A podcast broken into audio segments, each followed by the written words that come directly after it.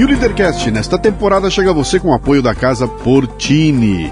Localizada num bairro no Botafogo, no Rio de Janeiro, a Casa Portini possui uma estrutura de alta qualidade. Aliás, Portini sou eu que falo, né? Eles lá eles falam assim, é, é Portini. Casa Portini. É uma estrutura de alta qualidade para receber eventos privados ou corporativos num ambiente exclusivo e acolhedor. Treinamentos, reuniões, workshops, jantares e degustações podem acontecer num espaço multiuso. A casa dispõe também de um lindo estúdio de yoga e uma cozinha profissional, perfeita para aulas práticas e produção de vídeos. Visite o Instagram, arroba Casa Portini. Se escreve Casa Porcini com C.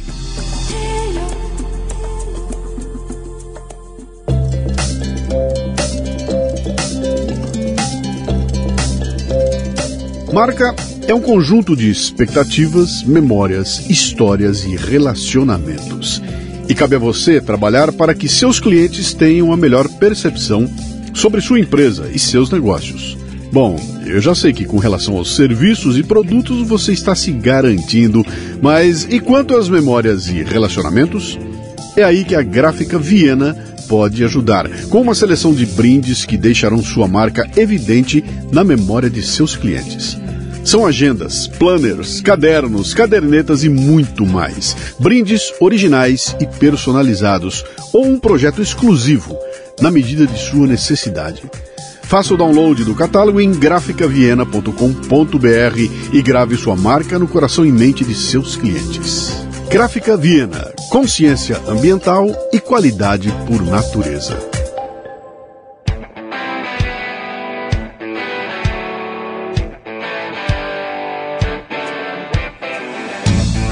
Bom dia, boa tarde, boa noite, bem-vindo, bem-vinda a mais um Leadercast, o podcast que trata de liderança e empreendedorismo com gente que faz acontecer. No programa de hoje temos Marcelo Suano, que se formou em filosofia, mas mergulhou no estudo das relações internacionais para se transformar num cientista político. Um dos temas de sua preferência é o estudo do pensamento militar brasileiro, que está profundamente entranhado no DNA dos brasileiros, embora muita gente não acredite nisso. Um papo muito interessante sobre o funcionamento do Exército, com direito a uma aula sobre o conflito Rússia e Ucrânia. Muito bem, mais um Leadercast. Para não perder o embalo, eu começo sempre contando como é que o meu convidado chegou até aqui. Estava eu. Vamos ver quem pega a referência, hein? Estava eu abatendo uma lebre. Quem tiver a minha idade vai lembrar, era assim que o que o Carlos Imperial começava as colunas que ele escrevia no Cheiro Pasquim em algum lugar. Estava eu abatendo uma lebre, né? Eu estava tranquilo assistindo televisão e de repente olhei os, os na Jovem Pan tava tendo uns comentários lá e vi um comentarista novo que apareceu ali. Falei, pô, que legal, cara. O cara tá numa linha interessante, não é estriônico, não tá chutando, não tá puxando o barco para nenhum lado esquisito. Gostei, falei, uma hora que eu puder, eu vou entrar em contato com ele, né? E acabei tendo a chance de achar o, achar o, o contato, mandei uma mensagem para ele, respondeu na hora, cara, quando você quiser, vamos conversar. Então, vocês acabam de ouvir tudo que eu sei dele. Esse é o máximo. Então vai ser o Leadercast daqueles que eu gosto de fazer, que nós vamos explorar aqui e trocar uma ideia bem, bem produtiva aqui. Vai ser nutritivo para todos nós. O programa começa com três perguntas. Opa. Você não pode errar nenhuma delas. Depois pode chutar à vontade, mas as três você presta atenção. Hein? Seu nome, sua idade e o que, que você faz. Ah, eu já, já fiquei, já estou pensando para ver se eu não erro. Meu nome é Marcelo Suano. Na verdade é Marcelo José Ferraz Suano, mas o nome que eu me apresento é Marcelo Suano. Né? É, minha idade 55. Eu sou cientista político. Na realidade, eu sou formado em filosofia. Poxa. Eu sou formado em, é, é, aí que eu comecei. Eu sou Sim. formado em filosofia, passei a me dedicar à ciência política, é, estudando na ciência política uh, o pensamento político e militar brasileiro. É nisso que eu sou especializado. Uhum. É, até fazendo uma leitura diferente, porque normalmente as pessoas, quando querem falar dos militares, elas olham para os militares e dizem assim: é representante da burguesia, ou é representante da classe média, ou é... é. e fica tentando colocar dentro da lógica da narrativa é, da história marxista, né, que tenta botar como luta de classe. Uhum. Eu fiz diferente eu fui aluno e fui. Alguns dizem que eu sou um dos únicos discípulos que ele teve de verdade. O nome dele é Oliveiros Ferreira. Sim. Ele foi editor-chefe do Jornal Estado de São Paulo durante décadas. Sim. E ele foi professor da Universidade de São Paulo, eu fui um dos alunos dele que acompanhou ele durante 12 anos e fazendo o meu mestrado e meu doutorado sobre o pensamento militar brasileiro. E qual era a lógica dele? Ele tinha uma interpretação de que uh, a história da República era a história da autoconstrução do Exército. Eu peguei essa ideia, e a partir daí eu passei a aplicar a metodologia da filosofia para reconstruir os discursos militares e o pensamento militar, mostrando Bom. como a República e a história do Brasil se dá pela construção, autoconstrução e a construção da identidade dos militares. É, talvez se explique, né? Porque você não consegue aqui dar um, você não consegue dar um bom dia para alguém sem tocar em assuntos que tem a ver com militares. Não vou falar bastante. É verdade, é verdade. Deixa eu dar uma, deixa eu dar uma investigada em você. Que você nasceu onde? Nasci em Manaus. Manaus, cara? Manaus, sou amazonense. Uh. Mas eu, meus irmãos brincam dizendo que eu sou cabocucho, ou seja, porque caboclo é do Amazonas, Sim. mas eu morei muito tempo no Rio Grande do Sul e pai da minha família é do Rio Grande do Sul e mora no Rio Grande do Sul. Então eu sempre fiquei fazendo ponte Manaus-Rio Grande do Sul. Saí de Manaus muito novo, Sim. fui morar em São em, fui morar é, em Campinas, na, na Escola Preparatória de Cadeia do Exército, porque eu fiz colégio militar e fiz SPSEC. Cara, se isso aqui fosse Europa, você tinha, você tinha nascido em Portugal. É mais ou menos. E tinha morado no, no, no, é. no, no, fim da Rússia lá em. É, exatamente. Do outro lado da Rússia, cara. é, isso mesmo. Saí de um ponto para outro. Morei cara. 15 anos em Porto Alegre. Sim. Fiquei parte lá e lá foi que eu tive meu primeiro contato com a mídia, de verdade. Legal. Lá eu ficava três dias por semana na TV, ficava quase cinco dias por, eh, por semana na, na, na rádio. Por quê? Porque lá abre-se muito espaço e você começa a. Aí quando você solidifica, beleza. É, eles têm uma visão bem, bem regional da, da, da comunidade lá tem muito essa coisa da, da regionalidade, né? A, a, a, TV, a TV tem programação regional, é tudo muito claro ali. Posso, tem coisa que é coisa de gaúcho para gaúcho. Posso né? fazer uma brincadeira claro. que eu faço? Eu, digo assim: o Rio Grande do Sul é a Las Vegas do Brasil. Aí todo mundo pergunta, por quê? Porque tem festa, jogo. Não, não, é porque o que acontece lá fica lá. Fica lá. Tudo regional não sai de lá. E fica lá, mas também estoura por lá, mas fica lá. A empresa que eu trabalhei 26 anos é gaúcha. Ah, então eu tive contato com eles direto e fui muito para lá, né? Você tem irmãos? Tenho, tenho, é, tenho dois irmãos homens. Não, na realidade tenho é, dois, irmãos, dois irmãos homens e duas irmãs mulheres. Tá. mulheres. Uma delas é uma irmã de criação, mas que foi praticamente ficava. Sim. É a Eunice, que é a mais velha, o Murilo, o Mário e a Isabel. São os meus quatro irmãos. Seu pai e sua mãe faziam o quê? O meu pai é bem interessante. Meu pai, ele, ele é um cara que se é, fez sozinho. Ele, ele é filho de italiano, tá? Uhum. É, e mo, mo, em Manaus ele se tornou empresário. Se tornou, primeiro ele foi fiscal da fazenda, depois Como é ele foi para lá, cara. Aí é que está o detalhe. essa história eu vou contar como eu sei. Eu não pergunto muito que determinadas perguntas você não deve fazer. Né? Conta-se a lenda que meu avô ele saiu da Itália é, por problemas políticos com 14 anos de idade. Eu te pergunto, quantas pessoas saem com 14 anos de idade por problema político de um país? É, acho que só o Reinaldo Azevedo, é. Né, que, que, que, vem dizer que ele era trotskista com 15 anos de idade. Pois né? é, então meu pai, meu avô saiu e ele foi para o interior do Amazonas na época da borracha. Uhum. E lá ele é, conheceu, ele acabou casando com a filha do cacique de uma tribo do, do interior. E, ou seja, eu sou descendente, metade do meu sangue é português, porque a minha, a minha mãe ela é filha de portugueses, é, de nomes tradicionais, é Ferraz e Freire, né? Que são nomes tradicionais de Portugal. E o meu pai é italiano, é, meu pai é filho de italiano, de um, um italiano índio. com índio.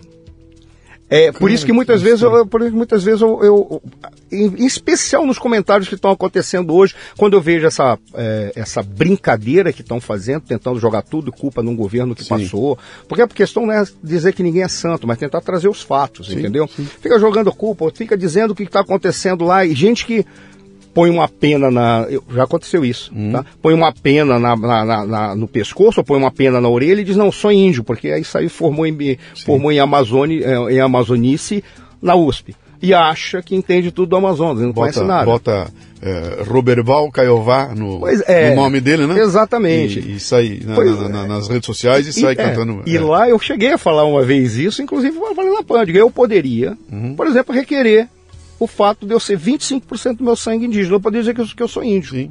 E poderia, mais do que muita gente está se apresentando, colocou o um nome tupi-guarani ou hum. qualquer coisa, e diz que é índio, não é, não tem nada, mas tenta de alguma forma é, reivindicar direitos ou reivindicar sim, sim. privilégios por causa disso. Sim. Então, é, eu tenho essa ascendência, ascendência indígena, italiana e portuguesa. Né? Por que, que você falou que a lenda diz? É, é real isso? Ele casou mesmo com ele, a não, filha ele casou mesmo. A lenda diz é que é da saída dele por razões políticas, ah, a gente não entendi, sabe. Tá, então tá. a gente pega e tá. diz, ele saiu, deve ter saído realmente. Você conheceu sua avó?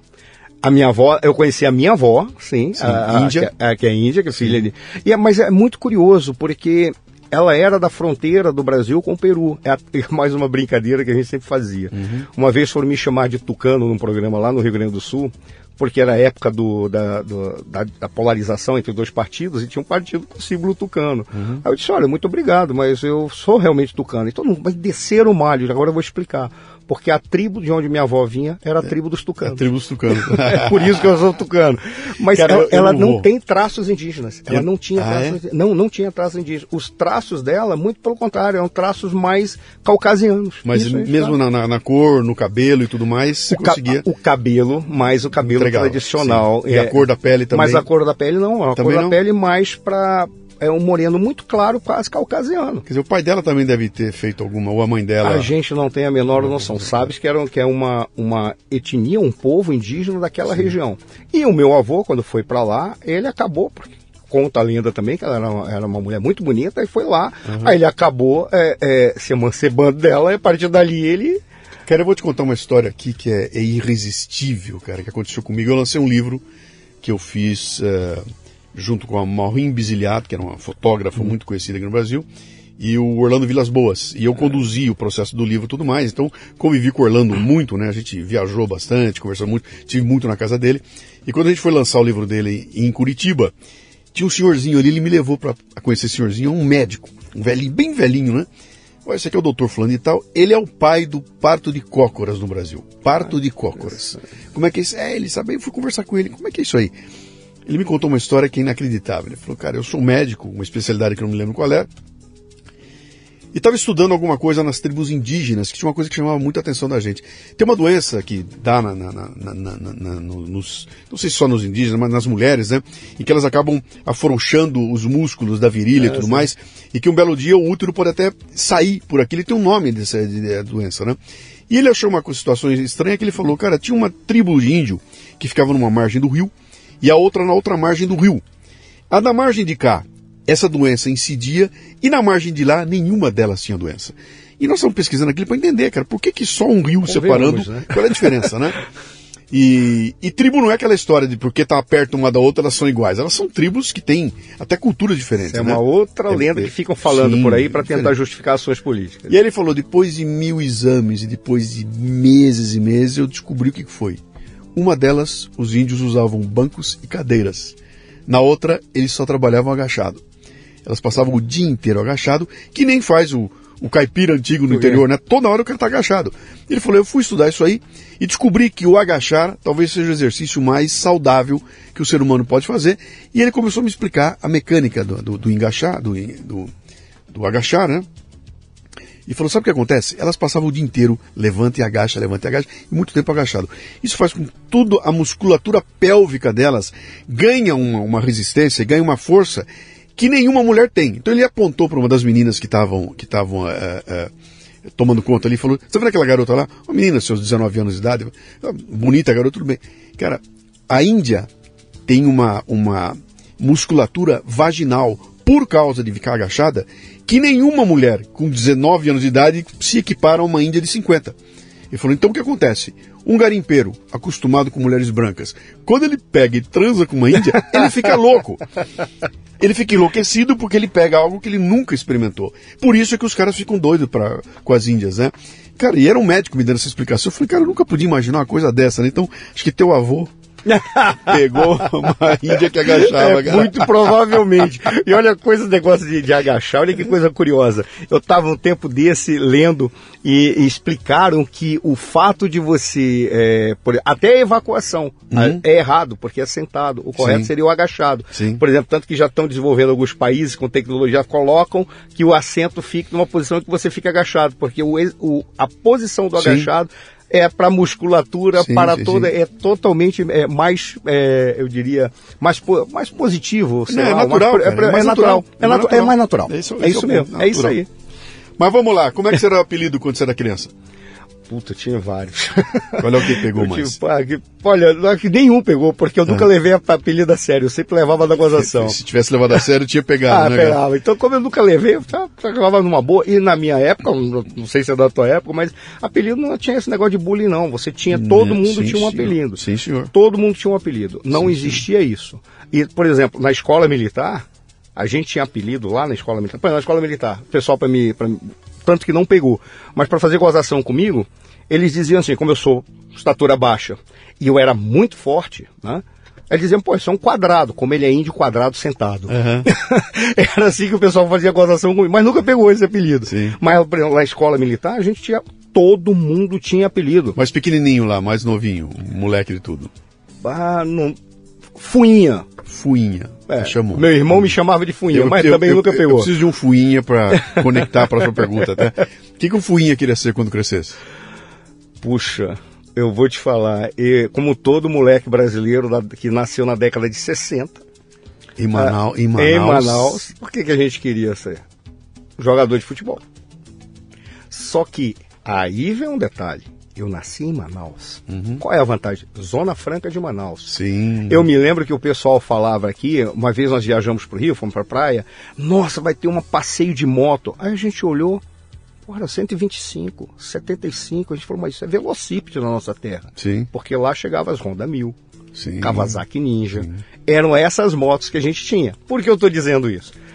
Quando lançava música, Chegava tudo lá. chegava tudo lá nos, nos LPs. Por exemplo, meu irmão era fanático por rock. Hum. Então, eu fui educado ouvindo os rocks ingleses e americanos quando eles eram lançados. Porque Sim. quando chegava no Brasil, lá em Manaus já, já, já, já chegava. Sim. Chegava muito antes. Então a gente ouvia. Então, meu irmão tinha uma coleção de LPs de rock fantástico. Por exemplo, é, Nazareth, Blue Oyster Cult, é, é, o Rush, quando o Rush era bom mesmo, de verdade. Então, eu, praticamente, a minha educação musical foi de rock. Foi toda ela com rock. Aí, por que eu estou contando essa história? Porque eu era apaixonado pelo rock. Então, eu sonhava ou ser dançarino ou guitarrista Guitarrista de rock. guitarrista de rock, Muito porque aquilo chegava para mim com uma natureza, uma naturalidade fantástica. A gente via aquilo. com- Eu olhava assim, pô, mas por que esse pessoal tá ouvindo essa música aí no Brasil? A gente brincava até assim, porque para nós chegava o que tinha de Europa e Sim. chegava dos Estados Unidos, a custo imposto zero. Ah, o- o- a- Manaus e o Amazonas tem uma tem uma relação interessante com o Brasil, um negócio que foi muito pouco estudado, cara, que eu queria ter visto um. Eu quero ver um dia alguém fazer um estudo muito interessante nisso, porque teve uma fase que, que o Brasil parece que começava por lá, né? Aquilo era riquíssimo, Sim. entrava por lá. Se você for em Manaus, entrar naquele teatro, Aquilo é um o Teatro. Amazonas é um negócio inacreditável, né?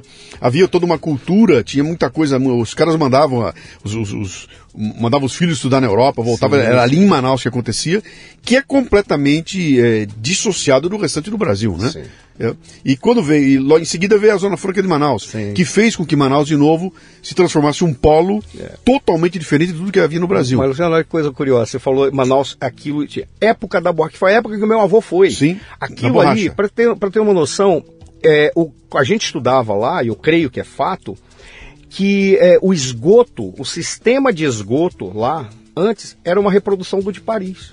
Sim. Tanto que tinha aquelas galerias, tinha aquelas galerias gigantescas. E, claro, foi soterrado, foi coberto, é o esgoto como é hoje. Uhum. Mas Manaus era, como ainda é, uma pérola jogada no meio do mato. Sim. É diferente porque você tinha uma influência europeia gigantesca. Sim, sim. É, tanto que você olhava pro, pro, pro amazonense, o Manauara, porque é o nome que se dá para quem nasce em Manaus é Manauara, né? É o Manauara, é, porque Manauara é a tribo dos Mana- Manaus. Por isso que o nome é Manauara, mas como virou a cidade. Mas você olhava pro Na- Manauara, você percebia a diferença, Uhum. até pelas características físicas, porque ele é muito mais europeu. Mesmo com as misturas indígenas, no meu caso. Sim. Tá? Aí você olhava, né, realmente, por exemplo, você olha o meu cabelo, você vê que o meu cabelo não é um cabelo indígena. Sim. Né? É um cabelo mais para europeu. Ah, eu apostaria qualquer coisa menos índio. Você- É, é. Quando você chegou aqui e começou a falar, eu falei, pô, esse cara acho que veio do Rio Grande do Sul ou do Rio de Janeiro, de algum ponto que é. Nunca imaginaria. É, é bem diferente lá. Aquilo Mas lá é você não diferente. foi perseguir o sonho de ser um músico, etc e tal. Você não foi atrás. Até que idade você viveu em Manaus? Ah, fiquei até meus 14 anos. Por qual razão? Porque era o terceiro, eram três coisas: jogador Sim. de futebol, músico, mas eu era apaixonado pelas Forças Armadas também. Tá. Aos 10 anos, 9 anos e pouco, para os 10 anos, eu entrei no Colégio Militar de Manaus, que é uma outra pérola que tem lá. O Colégio Militar de Manaus é algo espetacular, tá? E como todos os colégios militares são. Aí eu fiquei dos meus 10 anos, dos meus 14 anos, no Colégio Militar. Ali você. É- difícil das pessoas entenderem, por quê? Porque uma escola militar, ela dá uma formação em que você entra às 7 horas da manhã, sai às 6 horas da tarde, e você tem tudo. Quando eu falo tudo, é tudo mesmo. Você tem esgrima, você tem aula de teatro, você tem aula de rádio amador. Na época era rádio amador, você tinha clube de rádio. ah, você tinha as disciplinas mais variadas possíveis. A matemática para os militares é muito importante. Matemática e física. Você tinha ensinos de matemática e física que eram superiores. Aos 14 anos de idade, eu, eu entrei na concorrência e passei em primeiro lugar para ir para a Escola Preparatória de Cadeias do Exército, que é em Campinas, foi quando eu saí. Ah, de lá eu não voltei mais Tá. para ver como um estudo, é, eu conto isso sempre até com uma para mostrar como a gente poderia investir, fazer um investimento sério na educação no Brasil. Eu tinha 14 anos, fui para a SpaceX. Quando eu estava com 14 para 15 anos, os meus dois irmãos fizeram engenharia civil em Itajubá, sul de Minas Gerais. Saíram de lá, foram para Itajubá. Um dia eu cheguei lá, no final de semana, meu irmão tá- ia fazer uma prova de geometria descritiva. Porque engenharia civil tem que saber geometria descritiva. Aí eu estava passando, Aí eu olhei, tava passando, tava no quarto dele, um amigo, lá. aí eu disse, não, isso aí tá errado. Ali. Pô, moleque de 15 anos, ele é 7 anos mais velho que eu, um é 7, o outro é 8 anos mais velho que eu. Aí ele falou, pô, o que, que esse moleque tá falando? Eu falei, isso aqui tá errado, o traço é esse. Aí eu comecei a fazer o traço lá pra ele. Aí ele falou, você tá brincando? Como é que, onde é que você aprendeu isso? Eu disse, pô, cara, isso aí é matéria desde o primeiro ano do segundo grau lá na SpaceX geometria descritiva, ou seja, aquilo que era ministrado para primeiro, segundo e terceiro ano do curso de engenharia civil, a gente ia no primeiro, segundo e terceiro ano da escola preparatória de cadeia do exército, que é o primeiro, segundo e terceiro ano do segundo grau. 15, 16 a 17 anos. E você seguiu carreira no, no, no Exército? Eu não segui carreira. Eu saí Você antes de. até- Eu fui até o. Porque é, é o seguinte: hoje, para você ir para academia militar, você tem a AMAN, que é Sim. a Academia Militar dos Goianeiros, são quatro anos. Antes, o que, o que acontecia? Você, o segundo grau, você fazia na SpaceX para ir para a AMAN. E era primeiro, segundo, terceira série do segundo grau. Lá é que você construía a identidade militar. Na AMAN só dava o aparelhamento técnico Ok. tá? Para formar o oficial, combatente, todas essas coisas. Mas lá na, na você tinha tudo. Inclusive treino com arma. Com 14 anos de, eh, 15 anos de idade eu tirava serviço com fuzil e com pistola. Com 14, 15, com 15 anos de idade eu tinha que saber montar e desmontar pistola e fuzil. Né? E nunca teve nenhum problema isso daí. Eu sei, você porque era muito simples. Se você fez uma bobagem, acabou. 14 anos de idade eu tinha talão de cheque, porque eles davam, pagavam o soldo e tinha uma coisa muito simples. Passou um cheque sem fundo, um mês na cadeia, depois é expulso com terceira, como reservista de terceira categoria. Tua vida está acabada, com profissionalmente, porque sai lá que você é um marginal. Então todo mundo era na linha. Mas é, qual, qual foi a jogada? Eu sempre fui 01, entre o 01 e o 06 na minha vida. Né? Que significa 01? Desde o meu pré-maternal. É, é, os primeiros colocados. Entre um e sexto colocado da turma, somando todo mundo. Na SpaceX, é, eu, no meu primeiro ano do, do segundo grau, eu reprovei por 0,4 numa disciplina. E lá era muito simples. Você podia ter 10 em todas as disciplinas. Reprovou numa, você repete o ano inteiro, Todas as disciplinas. tudo. E tem o pior. É. Você entra numa turma e tem uma coisa na- nas Forças Armadas. Como é que se dá a hierarquia? A hierarquia se dá pelo posto. Sim. Perfeito. Mas dentro do posto existe uma coisa que se chama antiguidade. Que não é idade, é antiguidade. Que é- quem foi promovido primeiro? Entendi. Como eu reprovei, Você cai na caí fila. na turma, na turma que vai entrar. Sim. E a outra turma, e eu achei que eu tinha perdido a minha honra. Olha que coisa curiosa. Depois de anos e anos, eu, eu entendi, eu, tava, eu não vou dizer qual é o nome do general, que é um grande amigo meu, ele foi, ele foi comandante, chefe do Estado-Maior das Forças Armadas aqui no. é, e a, gente tava conversando, tomando um café, assim, só para passar o tempo. Aí ele falou, disse, pô, general, eu vou lhe falar. Eu, depois de muitos anos, eu descobri que eu saí porque o meu espírito era militar. Eu achei que eu tinha perdido minha honra. Porque eu reprovei e não era digno de alguém ter perdido a honra. E aí eu vi a minha turma indo à frente. Eu disse, pô, não é possível, eu sempre fui 01 na minha vida, eu queria ser tríplice coroado. Tríplice coroado é, significa o quê? Que você é primeiro colocado na AMAN, primeiro colocado na escola de capitão, que é a ISAO, né? E primeiro colocado na, na ESM, que é a escola que forma os generais. O meu sonho era ser tríplice coroado. Uhum. Como é que eu tomo uma pancada dessa? E um garoto muito rígido, eu não, não tive um acompanhamento psicológico, eu critiquei isso, eu disse, ó, isso é um acompanhamento psicológico que tinha que ser dado para essa molecada. Além disso, não, não tem o menor sentido você reprovar e jogar para o final da fila um cara por 0,4. Em, em, que disciplina era? Por, é, redação. Depois eu me dediquei tanto que eu me tornei um escritor. A, é, escritor. Uhum. Por quê? Pra, pra, pô, eu não consegui aceitar isso. Uhum. Mas isso é muito curioso. Mas você quando desiste, você fala, estou fora eu, da carreira militar, sim, é isso? Sim, isso. Desisto do exército. Desistir só se você voltar para outra academia. Que idade você tinha? Eu tinha 17 anos.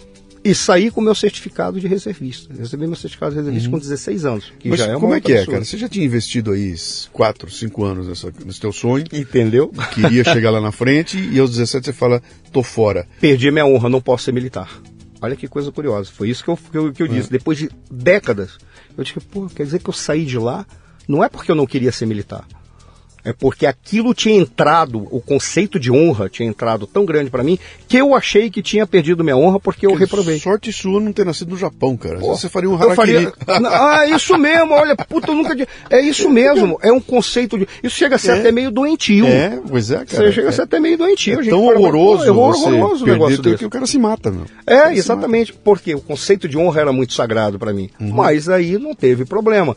Eu, às vezes eu, eu, até acredito mesmo que Deus escreve certo por linhas tortas. Olha é, que não coisa. Dá, não dá para dizer, né? Que é, o, é. o, o IC é complicado, né? Trabalhar no IC. Olha que coisa curiosa. Eu fui fazer filosofia. Então, mas isso foi uma escolha? Foi. Quando você terminou, você falou, bom, Sim. muito bem, não estou no exército mais, vou fazer o quê? Aí, vou dar aula. Não, aí eu fui para Manaus, terminei um último que, que restava do segundo grau, uma coisinha de nada restava do segundo grau, porque eu saí no meio. Eu disse, pô, não... e, eu, e olha detalhe, hein? Eu repeti um ano só para provar que eu tinha honra e que aquilo tinha sido um acidente.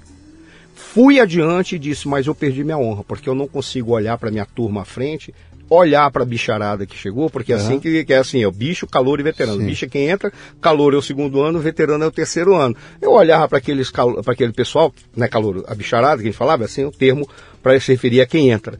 E eu dizia, pô, não, não é possível. Essa não é minha turma. Não é. é. Aí eu, aí eu, aí eu, eu saí saí de lá, terminei o segundo grau, é, que eu saí no meio, né, aí é, do, do, do, do, ano, aí eu terminei o segundo grau, aí eu fui para Itajubá, junto com os meus irmãos. Lá, essa, essa história é bem engraçada, eu, eu peguei o dinheiro que eu tinha e falei pro meu irmão, meu irmão segundo, né, eu disse, faz o seguinte, me inscreve, eu quero fazer vestibular para essas faculdades, ITA, IME, é, Poli da USP, e fazer para era uma outra faculdade é, top que tinha, era uma outra que tinha lá por, acho que não é por Minas Gerais era por Minas Gerais mas eu não lembro agora. Beleza mandei para ele. Cheguei lá. E aí cadê minha inscrição? Ele tinha transformado numa farra que era o dinheiro da minha inscrição. festa. numa festa. Aí eu disse e aí cara você não vai não me inscreveu para nenhuma? Ele disse não faz o seguinte faz para EFEI. A EFEI é a antiga Escola Federal de Engenharia de Itajubá. Onde formou os engenheiros que construíram Itaipu. Uhum. Eles lá, os engenheiros elétricos de, de que foram para Itaipu, saíram de, da, da EFEI e da Poli da USP. Aí, não, faz EFEI. Aí eu disse, ah, cara, não vou fazer EFEI.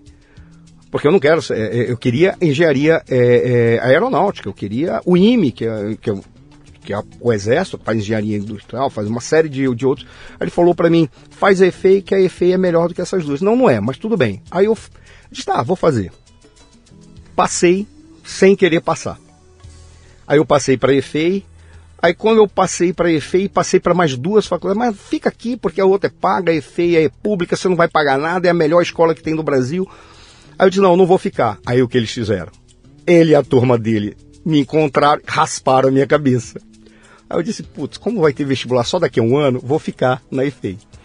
Aí fiquei fazendo engenharia mecânica na EFEI durante um ano, mas esse ano eu fiquei me preparando para fazer vestibular naquilo que eu queria. Quando foi no final deste ano, eu, eu fiz vestibular para seis faculdades, passei nas seis, e o meu sonho ali já tinha se tornado fazer filosofia, Por qual razão? Porque eu queria estudar filosofia da ciência e ontologia, era o que, que, que me apaixonava. Cara, de engenharia para filosofia. Para filosofia. Aí caí na filosofia, mas voltado para a ciência. Sim. É, comecei a fazer o curso de filosofia e passei a me dedicar à filosofia da ciência. Ao me dedicar, é um percurso muito louco, mas ao me dedicar à filosofia da ciência, lá nós tínhamos, aqui na USP, é, se trabalhava da seguinte forma, era uma época séria, então se trabalhava da seguinte forma. Além de você estudar a filosofia da ciência, você estudava teoria do conhecimento, epistemologia e filosofia da ciência, são três coisas distintas. Mas você, ao estudar filosofia da ciência, você tinha que escolher três conjuntos de conhecimentos, um configurado como científico, outro querendo ser ciência, e um outro é, é, que é uma falsa ciência, Sim. é uma balela. Aí muitos estudavam tarô, estudavam ocultismo, misticismo. Eu até estudei um pouco disso, porque é aquilo que era visto como não ciência. É algo que quer se constituir como ciência. Eu me dediquei a psicanálise, estudei seis anos de psicanálise, me, me tornei psicanalista, nunca exerci a profissão, tá? Mas por causa disso, eu disse: eu não, eu não, quero ser psicanalista, eu vou me dedicar ao estudo de relações internacionais. Estudei quase 25 teorias das relações internacionais para mostrar por que as relações internacionais poderiam se constituir como ciência. E como ciência já constituída, eu me dediquei à ciência política. Ou seja, eu caí nessas áreas a partir do estudo da filosofia da ciência, porque o que eu queria era entender a estrutura científica disso. Qual foi a, a disciplina da não ciência que você ah, eu estudei, eu estudei o ocultismo medieval. Ocultismo medieval? É. Cara, que louco. Para verificar, pô, em que momento. Que, é que ano era isso? Isso era, foi, é, eu entrei em, eu entrei em 87, não, foi, foi em 87 que eu entrei, 87, 88, 89, 90, em 91 e 92, foi aí que começou, foi, é, foi de 88 até 92, que eu comecei a, a me dedicar à filosofia. Eu tô tentando de... lembrar quando foi o ET de Varginha, cara, ah. que tava lá daqueles lados, tava perto de você, Não, olha... tava o exército envolvido até o pescoço, cara, pescoço. podia ter aparecido olha, lá, né? E olha que coisa curiosa, é. as pessoas detonam a ufologia, uhum. mas a ufologia não é minha pauta. Eu Sim. não me dedico à ufologia. Se ela existe ou não existe, não é problema meu. Eu não, porque não é pauta para mim. Mas é interessante que parte dos caras que se dedicam à ufologia, eles se dedicam adotando metodologias científicas. Científica, Por quê? Porque eles querem verificar até que ponto aquilo que está acontecendo pode ser demonstrado cientificamente. Então, os caras são sérios. Muitas vezes eles extrapolam e fazem umas viagens muito loucas, Sim. né? Mas, pelo menos, o procedimento, quando você olha, você diz, peraí, ele está Eu vou provar que isso não existe, eu vou provar que é. isso não tem. É, você não tem. O, o, método é esse, eu vou é. provar que é possível desfazer isso que está mostrando para mim. Exatamente, para é mostrar Sim. qual é, afinal de contas, a viagem que lá está acontecendo, para mostrar que aquilo não é científico. Uhum. Mas aí, há os momentos que tem as, as grandes interrogações que não são resolvidas. Você se forma em quê? no final das contas? Eu formei em filosofia. Você tirou um, um diploma de. Diploma de filósofo. Eu me formei em filosofia, Sim. me formei em pedagogia voltado para filoso, filosofia, foi, okay. o segundo, eh, foi o segundo diploma, e entrei no mestrado em ciência política. A, a partir de aí eu me tornei cientista político. Eu fiz mestrado, doutorado e fiz toda a formação de cientista político sem precisar receber a graduação, porque a partir daí, no mestrado e no doutorado, uhum. você já é, é o profissional. E tá. foi quando eu me dediquei. Por que essa história? Porque quando você me pergunta, falou sobre o pensamento militar brasileiro, Sim. o que foi que eu fiz? Eu estava me dedicando à epistemologia das relações internacionais, pela filosofia da ciência, estudando muito, e eu conheci o Oliveiros Ferreira, e ele disse: vem comigo para a gente reconstruir o pensamento militar brasileiro pelos discursos dos militares. Aí eu disse: ah, então tem metodologia da historiografia das ideias, da filosofia da ciência que eu posso aplicar. Uhum.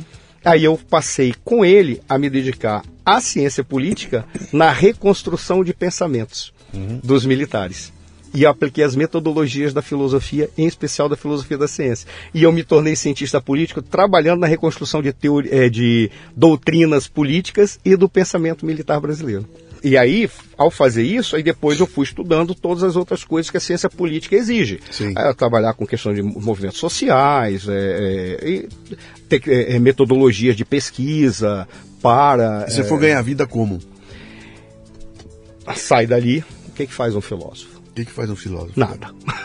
Porque o Brasil não, incorpora. O Brasil, muito, né, muito recentemente, eu falo isso há uns, uns 15 anos, que começam os coaches a surgir, porque os coaches na realidade são quem? São meio psicólogos, meio psicanalistas meio filósofos e mais filósofos, olha, já tem até 150% aí, né? Uhum. Mas dá mais filósofo, que ao invés de ficar buscando as causas dos problemas, os entraves psicológicos, eles pegam você daqui para construir caminhos para o futuro. Sim. E aí muita gente da filosofia foi para aí. Eu não fui. Eu fui dar aula, mas em função de eu ter entrado para a ciência política e em função de eu ter me dedicado às relações internacionais, eu criei a primeira empresa de relações internacionais, exclusivamente de relações internacionais do Brasil, que é o Centro de Estratégia, Inteligência e Relações Internacionais. O que, que faz isso? Ah, e aqui é, é, é, que é, é interessante. O Seire, quando nós criamos, criamos em 2000 e... Foi em 2004. Começou aí, foi institucionalizado em 2007. Quando nós criamos o Seire, todo mundo dizia assim, vamos criar uma ONG. Daí o nome que começou. Eu disse, não, não, não, não. Eu quero pagar imposto. Eu não quero viver nas costas do Estado. Eu quero, isso tem que ser uma empresa. Como uma empresa, a gente tem que fazer planejamento estratégico, tem que fazer plano de negócio para cada produto. Que faz isso, né? Plano estratégico para cada produto, e, é, desculpa, plan, é, plano de negócio para cada produto, nós vamos lançar. Mas o que, que a gente vai fazer? Várias coisas. Uma, vamos trabalhar é, com assessoria e com consultoria. Qual é a diferença de um para o outro? Ser auto-executivo, uhum. né? E você tem ser um empreendedor. Sim. Quando você para para ver, qual é a diferença entre uma consultoria e uma, e uma assessoria? O consultor, ele é alguém que vende uma informação precisa, correta, concreta. Ele te empresta o seu relógio para dizer você que oração. É, é, é, mais ou menos isso. Mas olha que coisa, olha que coisa legal. O que, que, que, que na realidade o, o, consultor ele, ele, ele vende para alguém? É. Ele vende não é informação, ele vende credibilidade, que aquilo que ele vai falar sobre algo Sim. é credível, né? Aí quando você para e diz assim, mas informação e qual é a diferença para o assessor? Aí eu sempre botei isso muito claro. Como consultor, é como se eu estivesse colocando um livro à disposição numa prateleira de uma livraria. Tem 60 exemplares. Quem quiser vai lá e compra, porque é uma informação que está tá lá, estabelecida. Como consultor é isso. Você me faz uma pergunta porque acredita em mim. E eu tenho que mostrar que eu tenho credibilidade. Se eu tenho credibilidade, a minha informação tem que ser útil para você e, e, produzir resultados. Uhum. Show.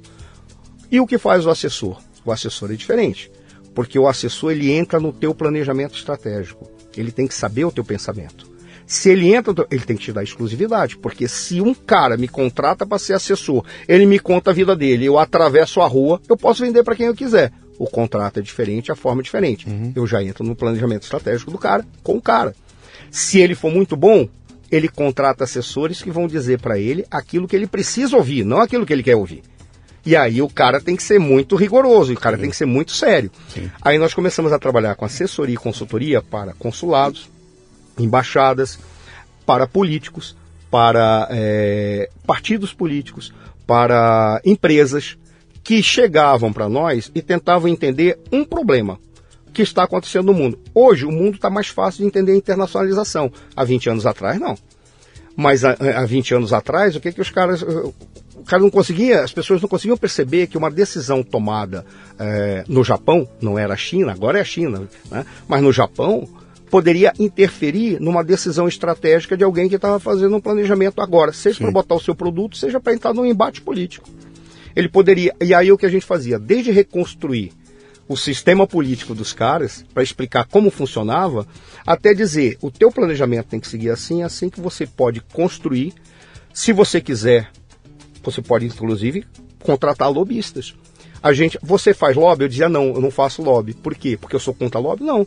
Por uma razão simples, porque se eu fizer lobby, eu vou ser identificado como um cara daquela empresa ou daquele lugar. Não é como corrupto, não é isso. É como Sim. um cara que está vinculado já a um grupo. Que tem um interesse já. É, é, que já, lógico, sempre eu vou estar identificado como alguém que está defendendo um determinado interesse. Então a gente não faz, mas a gente pode mostrar onde encontrar lobistas sérios e não caras uhum. que são picaretas.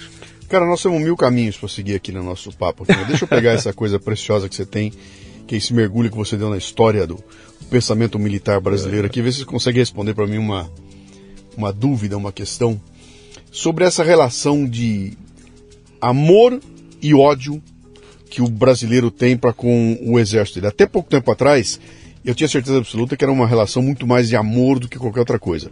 Por mais que durante 60 anos os caras tenham batido. Bom, até 64 era de um jeito, de 64 adiante começou a mudar, nos anos 80 viraram um demônio, né? A partir Sim. dos anos 80, qualquer coisa relacionada a militares era, era, era, era o fim do mundo, era, era, aquilo era o, o capeta lá embaixo e o militar aqui em cima, né? Uh, isso construiu uma, uma, uma, uma espécie de pensamento nacional que, de um lado, uh, criou um imaginário tal de que, cara, quem é o exército? O exército é, é, é, a última ala de proteção. São aqueles caras sérios, são os caras que, cara, que tem, tem respeito, que a, a escola militar, quem se forma lá. Então, tem todo um lance. Quem se aproxima dos militares entende, né? O que, que é aquela Sim. formação. Eu tive lá na escola de Agulhas Negras, eu fui Sim. dar palestra lá, lá é conversei com os caras lá e vi o trabalho que eles fazem. É, é maravilhoso aquilo, né? Por outro lado, existia todo um pensamento, uma inteligência né, nacional uhum. contra tudo aquilo, porque foram teoricamente as vítimas dos militares, aquele que criaram todo um conceito na academia, nas artes, na cultura, que tudo que puder, que vier de militar é ruim. E, e, cara, e então criou-se aquela história da, da botina, da farda e tudo mais, né? Que chegou no momento em que agora se revela, né? Recentemente, né? Chega nesse momento em que as pessoas acampam na frente de um exército pedindo socorro, socorro, socorro. O socorro não vem. Pelo contrário, 1.200 caras são presos, dizem que foram entregues pelo próprio exército, e aquela imagem toda parece que dá uma tremida nela no Brasil. E se você perguntar para mim hoje se a relação é mais de amor ou de ódio, eu digo, olha, eu não sei mais. Eu acho que está meio bagunçada, porque o que a mídia construiu e o que a gente viu acontecer, eu fico curioso, né? O que, que, é isso, cara? Se, você, se eu entendi o que você falou, a história do Brasil não existe sem o, o, o militar Perfeito. absolutamente é, é, entranhado. É, é, o DNA, é, é o DNA, DNA brasileiro, né? Que não é um DNA militar. Se você for olhar para militar, pô, militar é a China, né? Militar é, é a mesmo. Rússia, cara. O Brasil Puta, não é militar, matou, o Brasil. Matou muita gente, é, isso mesmo. O Brasil é um esculacho, cara. Militar é que mas é. Tá no DNA nosso essa conexão com o militar. Fala um pouquinho disso aí. Pô, Luciano, olha, é, é, que espetacular. Eu vou dar a primeira resposta de hoje, o sentimento que eu tenho. Hoje o que se tem é decepção. Sem correr o risco de ser preso, Tá? Eu vou dizer por que decepção. Porque algumas pessoas identificaram nos militares que eles poderiam restabelecer uma determinada ordem diante de uma confusão institucional que nós estamos vivendo. Tanto que ficam interpretações mais variadas sobre o artigo 142, fica um, monte de, fica um monte de problema que fica sendo jogado. Então, por isso, as pessoas se decepcionaram. Que pessoas? Um determinado segmento que via nas Forças Armadas o último repositório do, da, da, restauração da honra, da moral e da dignidade, que seja na política, seja na sociedade, ou o que quer que, for, o que quer que seja. Vamos deixar bem claro isso aqui, porque tem carinho ouvindo a gente aqui que já, já caiu de juntor, já tem cara desmaiado aqui, já tem neguinho que vem na área de comentário falar um monte de bobagem aqui. Cara, nós não estamos falando de golpe. Não, não, não é golpe, não. não nós não, não estamos falando não, em, não. em, derrubar alguém para botar um militar no lugar. Nunca. Nós estamos falando o seguinte, se, vamos ver se você bate comigo aqui. Cara, eu estou vendo um processo democrático com todas as aspas possíveis que desemboca num processo eleitoral repleto de dúvidas. Exato. Que me leva a acreditar que talvez essa eleição tenha sido de alguma forma manipulada. Eu quero fazer algumas perguntas hum. para saber se foi manipulado ou não. Vem cá, deixa eu ver, deixa eu pensar. Não, não pode, não pode, não pode. E aquilo é levado de uma forma tão obscura que quando termina o processo, eu fico numa dúvida e falo, cara, alguém tem que me ajudar. Você está sendo brilhante na tua, na tua explicação. Sim. Ou seja, eu vou te dizer por quê. Porque exatamente ninguém está pedindo golpe. Eu vou até fazer uma, uma contribuição a mais para mostrar qual é o meu posicionamento em relação a isso, para mostrar como a última coisa que passa na minha cabeça é botar militar na política. Quando o Bolsonaro foi eleito, Sim. eu fiz uma reunião com alguns generais que me chamaram para ouvir a minha opinião. Tá? Tava alguns generais lá e falaram, pô, agora a gente pode botar um técnico no Ministério da Defesa e um técnico ali, um técnico aqui. Eu disse, general, é, infelizmente ele está falecido, mas outros generais estavam presentes, estão vivos, né? E eu disse, general, eu discordo. É, militar não tem que ocupar o Ministério da Defesa, nenhum militar, nenhum general. Ele, por, por quê? Uma razão muito simples. O ministro, por raras ocasiões, ele é um cara que tem o conhecimento técnico do tema. Normalmente ele tem que ter o conhecimento técnico da tramitação política, da negociação política. Sim. Se ele tem mais conhecimento técnico sobre o tema, é ótimo, mas ele não tem que ser o cara que executa aquela técnica. Ele não precisa isso. Porque o papel do, do, do ministro é ser uma diva que fica desfilando para lá e para cá para mostrar que as coisas estão organizadas e estão muito boas. No momento em que colocar um militar para ser um ministro, todas as coisas que ele fizer não vão atingir a ele. Ainda mais se ele for um, militar da ativa. Vão atingir toda a corporação. Por isso eu sou contra que qualquer militar ocupe um posto de, de primeiro escalão, de ministério. O local dele é outro. Por exemplo, pode-se pegar oficiais que estão na reserva, inclusive alguns generais, e colocar ao invés do ministério, coloca na secretaria executiva. O senhor acha que quem é o senhor acha que manda no ministério? O senhor acha que é o ministro? Quem manda no ministério é o, é o, é secretário executivo ou o secretário geral, como alguns falam, Sim. tá? É ele que manda, porque ele tem um orçamento. Ele tem um planejamento. É ele que chega para o ministro, ministro, o senhor vai ter que fazer, o agora o senhor vai ter que dançar naquele baile lá e faça de conta que o senhor entende isso. Esse é o cara. Por exemplo, ali ele poderia, porque ele não está exercendo o cargo político que tem que lidar com uma coisa que o militar não lida, que é a, a desfaçatez Sim. de fazer de conta que está entendendo ou que acredita naquilo que está falando. Por quê? Porque precisa ter um equilíbrio no relacionamento. Um cara com um ministro, ele não pode chegar e olhar para alguém e dizer não. Ele tem que dizer talvez e vou pensar. Nós tivemos uma. Nós tivemos uma aula brilhante de como isso funciona com o Paulo Guedes, cara. Ah, O sim. que aconteceu com o Paulo Guedes em quatro anos, é a uma forma como ele entra e como ele vai se modificando no meio do caminho, Sim, sim, quando ele sim. percebe, né? Sim, que ele percebeu. Eu, eu, como um grande técnico aqui, não vou conseguir fazer coisa nenhuma É isso, exato. se eu não jogar o jogo da política. E, e é outro jogo da política. Tanto que, uma, que um político, é, ele não pode dizer não.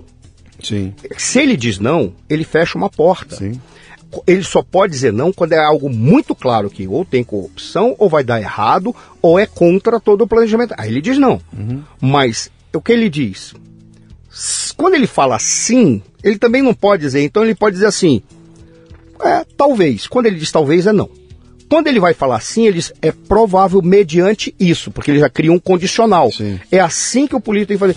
Imagina um cara que é treinado para dizer sim e não, porque a sua decisão coloca em risco a vida de 60 mil, 50 mil, 10 mil ou quatro pessoas que estão no pelotão com ele, ou no- no- na patrulha com ele. Ele não pode transitar nesse, nesse universo.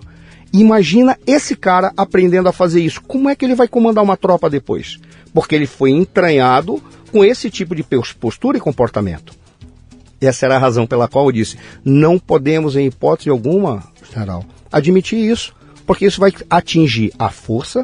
Qualquer bobagem que ele fizer, aí ele vai ver como ele não pode falar qualquer palavra errada. Se ele falar qualquer palavra errada, essa palavra vira uma dissertação de mestrado de 150 mil páginas que todo mundo escreveu no lugar dele e vai bater nele dia e noite. Quer ver um exemplo?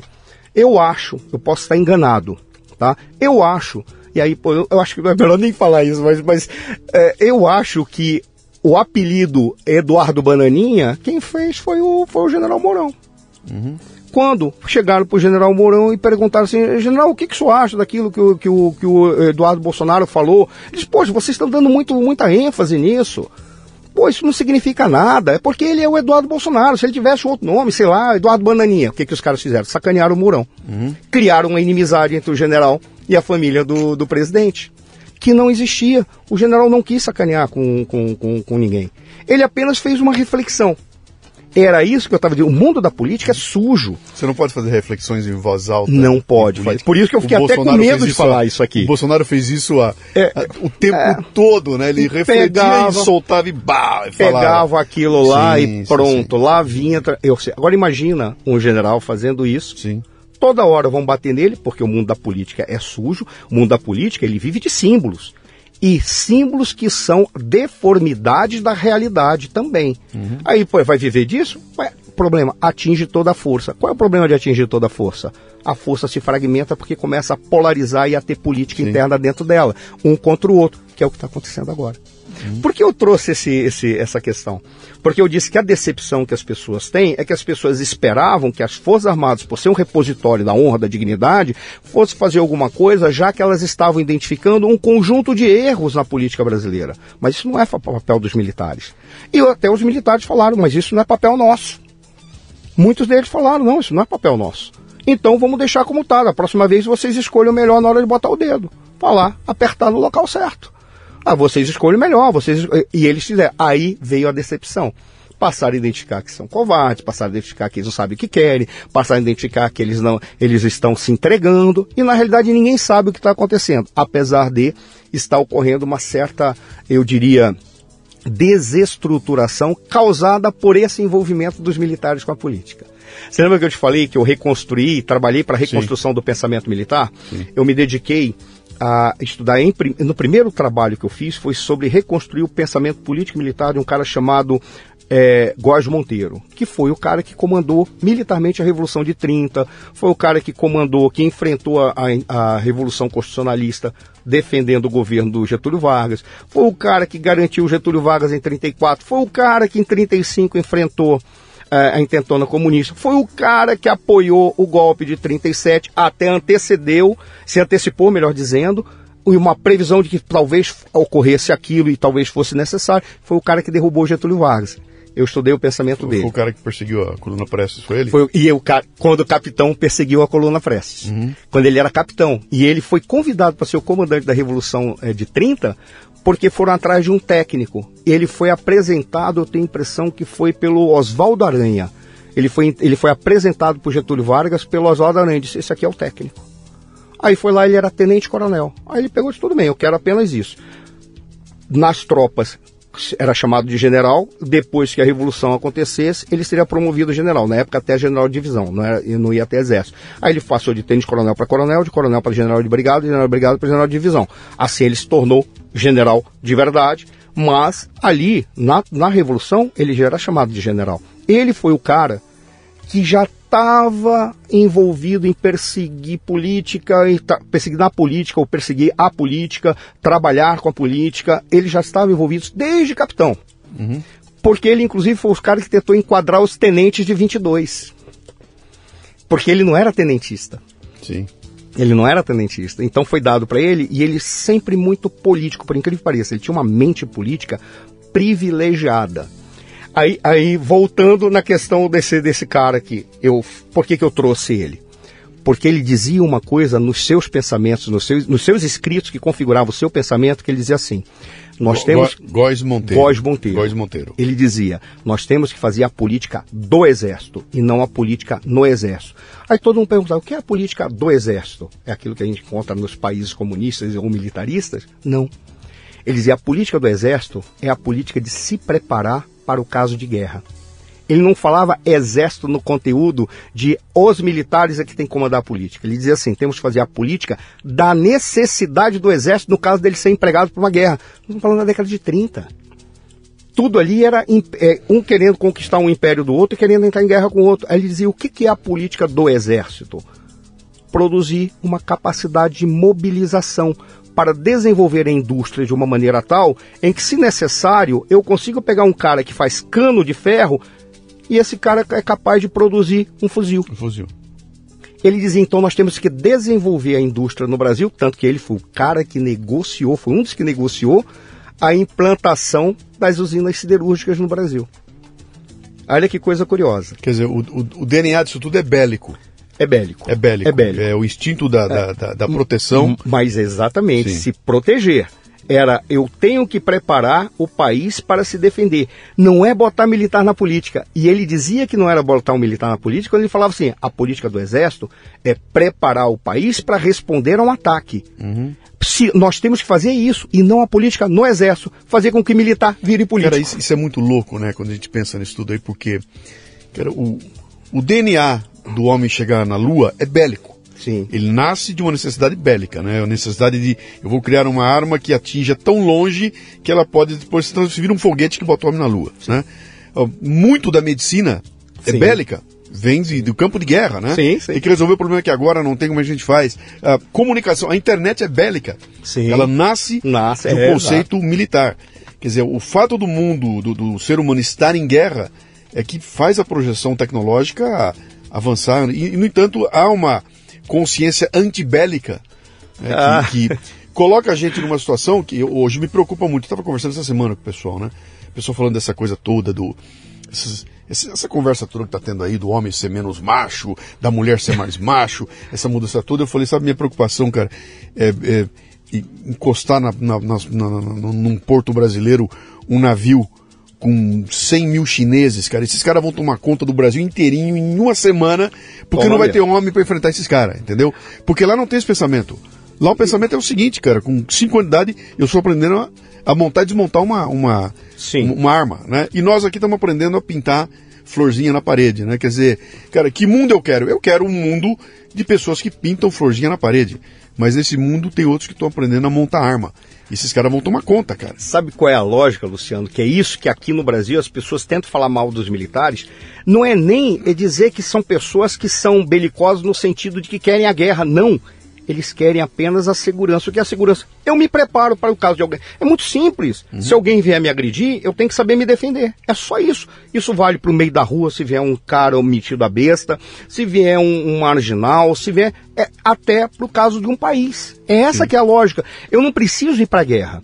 Eu tenho apenas que saber me comportar quando tiver. E você não sabe se comportar apenas com gentileza. Exemplo, eu recebi uma notícia que me deixou estarrecido que saiu de um dos comandantes, não sei de quem, é que a Doravante, a partir do momento em que ele estava falando isso, não sei se isso é fake, mas eu vi o vídeo de- de- desta personalidade, né? E foi um comentário amplo de vários indivíduos que são da área. É que ele dizia assim, a partir do, daquele momento, qualquer pagação de, de, de é, de atividades como polichinelo, pagar é, flexão, pagar isso, pagar aquilo, isso seria considerado ato anti-instrutivo, ou seja, o cara seria punido. Suponhamos que um, que um oficial está dando instrução, é um cara tá meio boca aberta, não sabe o que faz, ele para, diz assim, faz o seguinte, como você está atrapalhando, vem aqui e paga 10 polichinelos porque você está distraído. O cara tá ferrado. Não pode mais. Não pode mais. É. Ora, mas pelo amor de Deus. Senta aqui no tipo- colo do papai, tipo conversa comigo exato, aqui, meu bem. Que tipo de, de combatente você vai. Porque quando esse combatente estiver realmente numa situação de combate, e ele olhar para o lado, que ele vai ver que ele não tem nada exceto um outro cara com ele, que ele tem que confiar plenamente, e é bala para todo lado, e que se ele.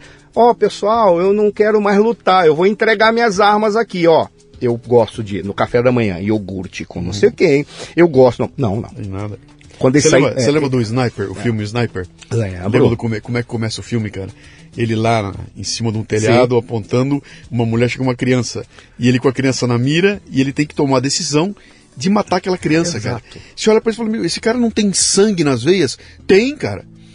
E ele vai apertar esse gatilho, e, eh, na hora que você entende aquela situação, né? Ou outro, eu- tem outros filmes também maravilhosos, que o, o cara tá pilotando o drone, né? E o drone tá em cima de uma festa de, de aniversário, que tá tendo lá uma festa de casamento. Pois é. O bandidão tá lá e ele tem que decidir, solta a bomba lá em cima ou não. Ou não. Né? Detalhe. Que, que, que têmpera tem que ter essa pessoa? Olha, detalhe, o problema que esse, é- essas pessoas, eu vou te dizer do fundo do coração, são indivíduos admiráveis porque a sua alma é carregada na sua essência da infelicidade. Porque as decisões que eles têm que eles têm que tomar são decisões é, claras e objetivas e eles não podem questionar. Eu vou te contar um fato. Eu participei de uma reunião há anos atrás, quando as pessoas estavam querendo é, questionar os militares em todos esses e falaram o seguinte: nós temos que entrar nas escolas militares para estimular ou estabelecer que não haja mais é, o, o cumprimento do dever da perspectiva da obediência devida. O que que é obediência devida? É um argumento que foi muito usado na Argentina por aqueles militares que fizeram as barbaridades que Sim. fizeram, porque eles diziam: não, foi uma ordem, eu tenho que cumprir, hierarquia e disciplina, eu cumpro. Adolf Eichmann em Nuremberg. Exato. Ou seja, o princípio da obediência devida. O que deve ser, deve ser pensado com seriedade. Se realmente, qual é o limite da obediência devida. No entanto, o que, que eles queriam falar? Eles estavam dizendo assim: nós temos que criar oficiais que são questionadores das ordens. Com todo respeito. Um oficial não pode questionar a ordem do seu superior. Por qual razão? Qual é a lógica da construção de uma cadeia hierárquica? Você, todo mundo só quer ser soldado. Todo mundo quer fazer o quê? O combate, usar sua honra para lutar até o limite, com o seu fuzil ou com a sua pistola. É para isso que todos são treinados. Só que a partir daí ele vai, ele vai crescendo. Não é só o combate sozinho. Combate com uma patrulha. Aí ele recebe um posto para comandar aqueles outros que estão lá. E vai, para isso ele tem que aprender outras coisas. Só que do cabo vai para o sargento. O- cara não nasce sargento. Ele antes passou. Aí você vai até chegar general. Qual é a lógica? A lógica é de que um general, supostamente, ele sabe fazer uma patrulha. porque ele foi treinado para fazer patrulha. Como ele foi treinado para com, é, com, é, comandar uma patrulha. Até comandar um pelotão, comandar uma, um, uma companhia, comandar uma brigada, comandar uma unidade militar, antes da brigada, uma unidade militar, comandar um quartel. Ele tem que saber tudo. Por que eu estou te dizendo isso? Porque quando vem uma ordem, pressupõe-se que aquele cara que deu a ordem, ele está fazendo um planejamento estratégico em que aquela decisão foi tomada por uma razão simples, porque ele identificou que ali aquele cara pode simplesmente, aquela família, você está cometendo um ato que vai te levar para o inferno, mas vai ter um local especial para você no inferno, porque está matando inocentes. Mas ele tem que cumprir, porque de repente aquele indivíduo que está lá, ele pode estar, tá, por exemplo, com um artefato nuclear e ele não está preocupado com a família dele. Ele está uhum. esperando a hora para explodir aquele artefato nuclear e matar todas. Ah, mas botou a bomba. Não é só a bomba. Você pode entrar lá com uma patrulha, prender todo mundo, sair metralhando e que não precisa destruir o artefato. Cara. Mas estou colocando uma lógica absurda, mas pode Sim. acontecer isso. Pressupõe que o cara sabe por que tem que tomar aquela decisão. Por isso que você não pode questionar. Se você questiona, você pode estar tá colocando em risco, não é aquele grupo, aquela família, aquelas pessoas inocentes que estão ali você pode estar colocando em risco todo mundo. Sim. Você pode tem, colocar tem, em risco. Uma, tem uma discussão então, moral. Você não pode. Aí, tem uma discussão é. moral aí infinita, né? Infinita. Mas eu fiz uma brincadeira com esse pessoal que estava dizendo para questionar. Não, tem que fazer é, é, é, oficiais questionadores. Aí, para ver a antipatia que eu já gerei, né? Eu disse, interessantíssimo. Imagina uma esquadrilha de caças, ok? Por que caças? Porque supõe-se que podem vir outros, alguns bombardeiros ou que eles foram eles podem ser um caça-bombardeiro e estão querendo lá para é, é, bombardear uma, uma aldeia. Legal. Supõe-se que naquela aldeia tem alguma coisa muito monstruosa lá. Aí tá lá a esquadrilha. Cinco caças, um capitão, dois tenentes, três tenentes, um major. Vamos supor que seja assim. Aí o superior diz, vamos bombardear. Aí o capitão diz assim, é, major, eu gostaria que o senhor definisse seus termos. Uhum. Aí o major começa a explicar além da inteligência estar tá captando os sinais, aí mas começa a explicar, aí passa pela, pela aldeia, volta. Na hora que o major convenceu o capitão, como ele falou demais, um tenente acha que não foi suficiente, aí questiona. Aí ele passa da aldeia, volta. Até lá, ou acabou o combustível, ou já mandaram a, a artilharia antiaérea porque captaram os sinais para derrubar os aviões, ou então, simplesmente, é, pode acontecer de, nesse período todo, eles receberem uma, uma outra esquadrilha que veio para dar combate para eles. Acabou tudo. Só que tem um detalhe: ali naquela aldeia, era toda uma aldeia fantasmagórica, não tinha ninguém lá. O que tinha lá era uma, uma, reserva de armamentos, armamentos com alto poder destrutivo ou armamento químico ou bacteriológico, que poderia esse armamento afetar toda uma cidade. Uhum. O que a senhora está dizendo é: vamos questionar as ordens. Por quê? Porque o tempo tem o tempo suficiente para que todo mundo se explique e os adversários vão esperar também. É, isso, é, isso, é, isso é uma política sindical. Isso é um sindicato, cara. É, é, é, é, exatamente isso. Eles, é, um, um dia a gente vai te explicar algumas coisas sobre isso que tu vai ficar chocado. Você está ouvindo o Leadercast, que faz parte do ecossistema Café Brasil, que você conhece acessando mundocafebrasil.com. São conteúdos originais distribuídos sob forma de podcasts, vídeos, palestras, e-books e com direito a grupos de discussão no Telegram. Torne-se um assinante do Café Brasil Premium. Através do site ou pelos aplicativos para iOS e Android, você pratica uma espécie de MLA, Master Life Administration, recebendo conteúdo pertinente, de aplicação prática e imediata que agrega valor ao seu tempo de vida. Repetindo, mundocafebrasil.com. caiu para minha ficha, cara, de uma forma muito interessante que, que eu entendi essa coisa do, do, da decisão que tem que ser tomada ali com sangue frio, né? Foi num jogo Corinthians e Palmeiras, acho que foi. Nem me lembro que ano que era, mas é muito tempo atrás. Eu fui assistir no Morumbi, Morumbi com a lotação muito mais, vendido muito mais ingressos do que podia lá. Eu com ingresso, meu sogro junto, eu com ingresso cadeira, cadeira numerada que eu comprei para não ter erro, né? Cara, o pessoal começa a invadir, invadir, vira uma tremenda, uma bagunça. De repente a polícia tem que entrar e um policial fica é, é, tomando conta de um portão de ferro que permitia você passar das gerais lá para ir para a área do, do, da cadeira. E eu com o meu ingresso na mão, eu tinha que ir para aquele outro lado. E uma tremenda numa muvuca. E o policial militar, com o capacetão parado ali, né? E eu na frente dele, aquela muvuca, aquela confusão toda, eu tentando argumentar logicamente com ele que eu tinha comigo um ingresso. E que o meu ingresso de. com o bicho pegando ali atrás. Esse cara nunca ia abrir o portão para ninguém.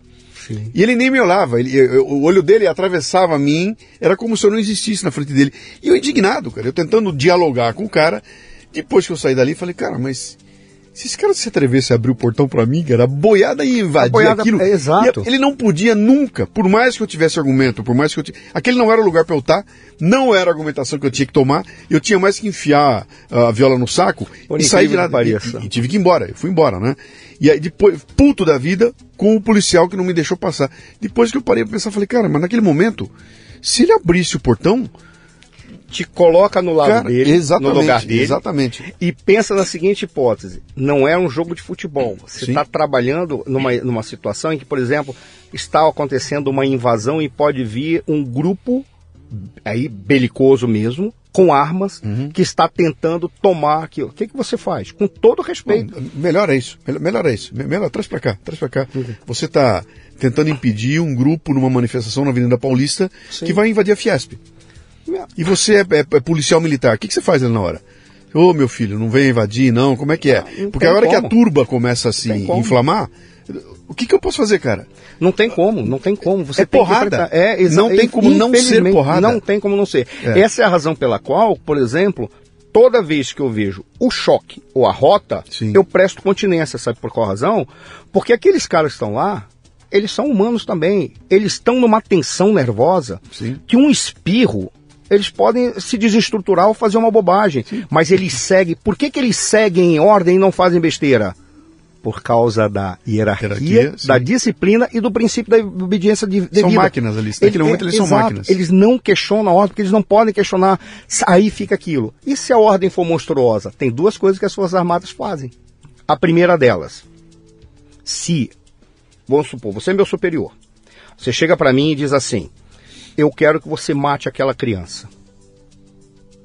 Eu não vou te dar satisfação. Aí o que, que o, o, o subordinado faz? Ele pode simplesmente dizer: eu não sou apto para essa missão. Arranja outro. Ou, tudo bem, eu faço, mas eu quero a ordem por escrito. Uhum. Se o oficial superior a ele não der a ordem por escrito, ele não é obrigado a cumprir. Por qual razão? Porque ele precisa ter o, é, a garantia de que ao cumprir a obediência devida, como pode ver, eu não estou questionando a obediência devida. O que eu estou dizendo é que já existem instrumentos para que isso seja feito de uma, uma forma correta. Para que, um caso o indivíduo seja maluco, seja um maluco, ele pode ser um maluco. Eu posso dizer, eu não vou fazer essa loucura sem que pera seja aí, insubordinação. O, o, o, menininho terrorista tá vindo ali com a bomba na mão, mas dá, dá um minuto aqui, eu vou ali dentro escrever a ordem, eu já volto com ela aqui escrita. É, mas, mas, olha, mas olha que coisa curiosa, até isso existe. É, até sim. isso existe. Sim. Exatamente porque antes da, do questionamento da obediência devida, o que eles fizeram? Dar resguardo para evitar as loucuras. Uhum. Ora, é óbvio que o cara não vai chegar assim agora e dizer, mas se ele falar, eu posso, aí eu posso, é isso não é insubordinação. Sim. Eu digo, eu não estou preparado para essa missão. Aí o que ele faz? Retira o indivíduo dali, pega outro para cumprir a missão. Mas o princípio da obediência devida não está sendo. Por que, que não está sendo questionado? Porque ele não disse ali por quê. Ele não perguntou por que matar Sim, aquela ele criança. Ele não contestou. Por que matar é. aquela criança? O senhor não está, o senhor é um louco, o senhor é maluco? Não, não fala nada disso. Ele apenas pede ou por escrito ou diz que não tem capacidade. Isso é contra todo o pensamento vigente na sociedade hoje em dia. Ah, porque Imagina os caras só, querem... Né? Traga isso para o ambiente civil, ah. né? Onde eu, essa molecada nova que vem trabalhar agora, eu quero saber. Contesta até o... Ah, o... Meu Deus do eu céu. Sou professor, Luciano. Você precisa é. ver o que é o inferno está na sala de aula hoje. Você não pode falar uma palavra errada. Você não pode falar uma coisa. Você não pode fazer uma brincadeira porque o aluno faz, fecha a cara, não gosta. Então o que eu faço? Não faço brincadeira com ninguém, mas eu não estou nem aí para nada. Eu só faço, ministro a minha aula, faço tudo lá e tento interagir com a turma para que a turma se manifeste. Aí eu deixo eles falando. Se eles vão se ofender, é outro problema. Mas uhum. pelo menos a gente passa o conteúdo, passa o comportamento, passa a reflexão, uhum. sem ocorrer riscos. Mas por quê? Porque hoje é impressionante. Se você falar uma coisa e ele não gosta, deu para você. Uhum. E não é que ele deu para você porque Quanto... ele vai. Te, ele, ele, te, ele, te, expulsa da faculdade, te coloca na cadeia. Sim. Você não pode sim, brincar. Sim, sim. Né? Quanto da desgraça, entre aspas, do Bolsonaro se deve ao fato dele ter sido militar? Porque olha que fato interessante, que fato interessante. Você tem de um lado um ex-metalúrgico, que não é metalúrgico há 50 anos, mas que continua sendo até hoje um ex-metalúrgico, né? Sim. Que, embora não, há 50 anos o cara não sabe o que é um torno e continua sendo um ex-metalúrgico. E tem de outro lado um, um ex-militar que também abandonou o exército em, em 1980, alguma coisa, né? e que e é tratado de lá para cá como militar. Ele nunca é um político, é um militar. Né? Quanto da desgraça dele é o fato dele ter sido militar, cara? Olha, eu vou dizer, é bem interessante. Olha que coisa curiosa. Nós começamos essa história e acabei falando uma série de para explicar apenas porque aquilo que eu estava dizendo da decepção da sociedade Sim. não queria, né, para por golpe de estado. Aí eu falei, olha, eu também nunca pensei nisso. A prova é essa. Mas olha que coisa curiosa. De onde vem essa desgraça dele por ele ser ex-militar? Aí a gente tem que entender um pouco da maneira como funciona a vida militar, a estrutura e a cabeça do militar. Uhum. Você lembra que eu falei do Oliveiros Ferreira? Sim. Quando eu tra... quando eu estava com ele, a gente eu estudava com ele lá na, no jornal Estado de São Paulo. Eu ia sempre três dias por semana lá, ficava lá no sexto andar. Eu e ele ficávamos conversando. E lá a gente chegava a algumas conclusões, alguma coisa. O Oliveiros, eu obriguei ele a escrever um livro. Porque eu disse, se o senhor não escrever, quem vai escrever sou eu, porque eu tenho todas as anotações de sala de aula. Aí o que foi que eu fiz? Peguei um gravador, naquela época era aquele gravador que você carregava mesmo, né? Aí eu fui para casa dele, vamos começar. O Oliveiros Ferreira, ele é o, é o padrasto do William Vac.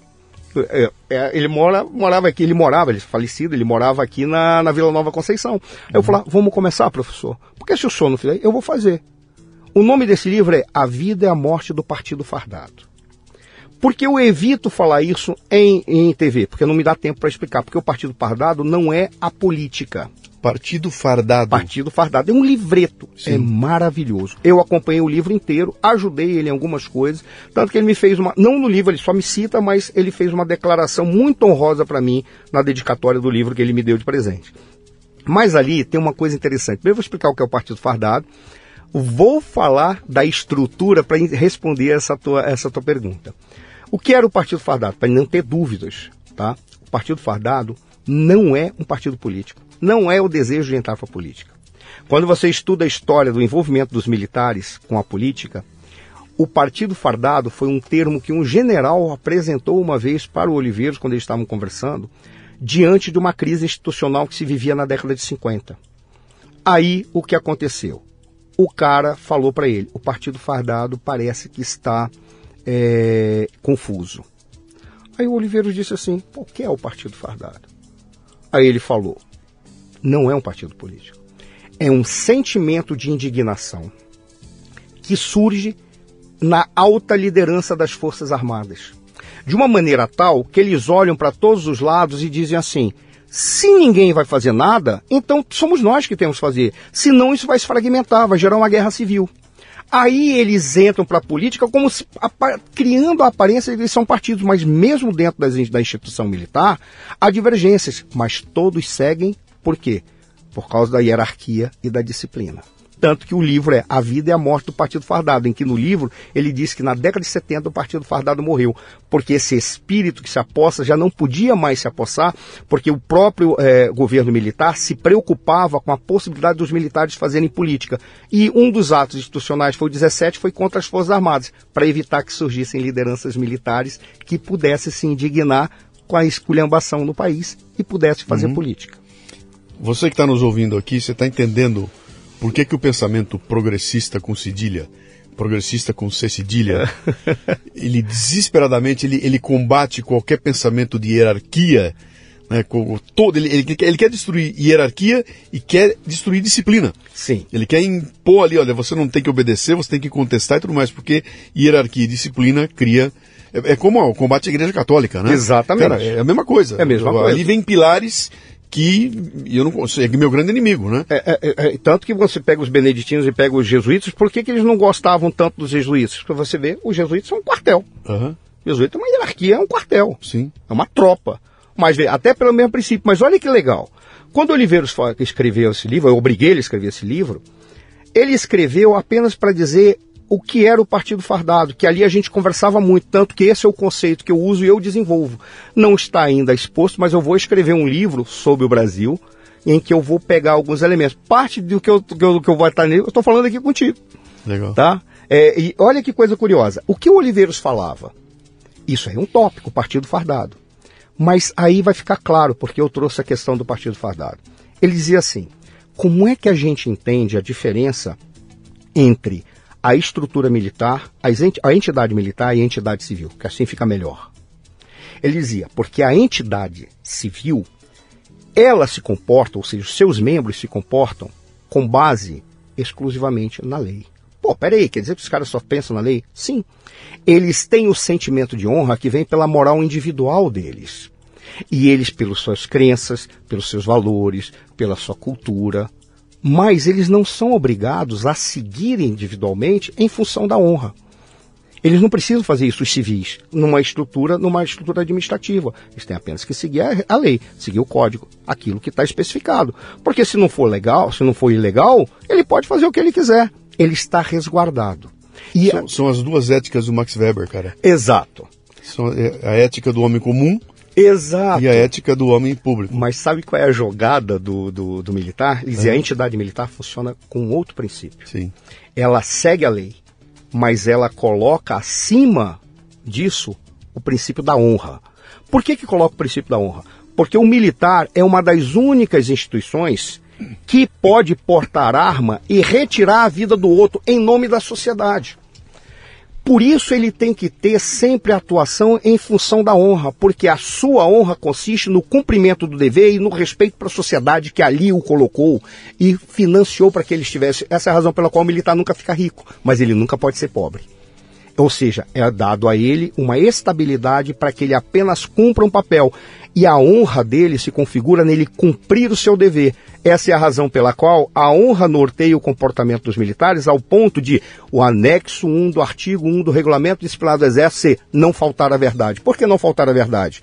Porque eu sou uma pessoa que tem que me comportar em relação à honra e do meu lado tem um cara em que eu posso ficar de costas para ele para enfrentar o inimigo enquanto ele enfrenta o inimigo do outro lado, porque eu sei que na honra dele ele nunca vai me trair. Traição é uma desonra máxima.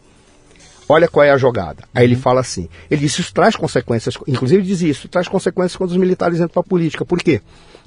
Porque o fundamento do Estado Democrático de Direito é você dizer assim: o ônus da prova cabe a quem acusa. Para os militares, não o ônus da prova cabe àquele acusado, porque, por princípio, quem faz uma acusação faz a acusação porque viu a verdade, ele não pode mentir. A honra dele não permite mentir. Olha que coisa absurda.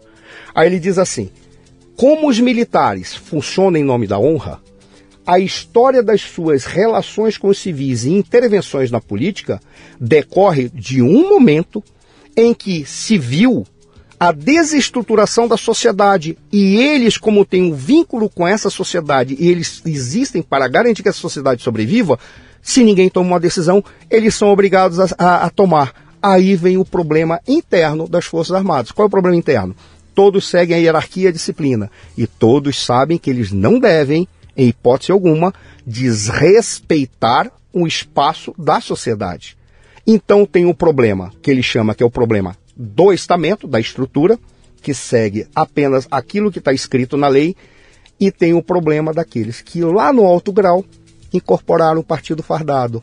Olharam pô, mas ninguém está fazendo nada. Só que ele dá uma ordem. E aí, essa ordem vai ser seguida ou não? Uhum. Por quê? Está na lei? Qual é o, o, drama que nós vimos agora? Nós temos que seguir a Constituição. E muitos diziam, mas a Constituição está sendo esculhambada. Sim. Alguém tem que incorporar ou fazer alguma coisa. Porque o problema não é dar golpe, é apenas restabelecer o equilíbrio entre as instituições. Esse foi o grande debate, e eu ficava ouvindo as pessoas falarem, muitos juristas falam, mas qual é o problema do jurista falar? O jurista só fala o juridiquês, ele tem que botar alguma frase em latim ali, porque assim ele consegue cobrar uhum. mais caro a consulta. E coloca e não explica nada. Uhum. Porque a lógica era, o problema dos militares ali é que eles estavam dizendo, nós temos que seguir a Constituição. E muitos diziam, mas olha, a Constituição não está sendo seguida por ninguém. E alguém tem que restabelecer a relação entre os poderes. Não é entrar para a política, não é dar um golpe, não é fazer isso. Matou a charada? Uhum. E aí, Por que, que os civis se decepcionaram? Porque os civis estavam acostumados, com, sem entender o que era, aquela lógica do, ó, oh, parece que o partido fardado que é a indignação tomou conta e estão restabelecendo a ordem. Só que esse restabelecer a ordem pode gerar uma consequência que foi a consequência de 1964. Sabe-se por que entrou, mas não sabe como terminar. Sim. Como é que a gente termina isso? Muitas pessoas dizem assim, ah, porque é, é, é, o povo reunido em defesa. Não, nada disso a democracia foi restabelecida no Brasil porque aqueles 64 que fizeram a intervenção, eles fizeram com receio do que poderia acontecer com, com a participação daqueles grupos radicais de extrema esquerda que queriam implantar a ditadura do proletariado. Aí eles participaram, falaram, e agora, o que, que a gente faz? Eu acompanhei, estudei muitos documentos, não teve nenhuma lógica, nenhuma ordem naquilo, não. Foi uma decisão, eles falaram, agora deu, cansou. Aí eles fizeram. Aí depois, como é que a gente organiza isso? Aí veio a, o movimento armado contra. Aí eles, vamos enfrentar o movimento armado. E agora? Olha o que está acontecendo. Nós fomos além.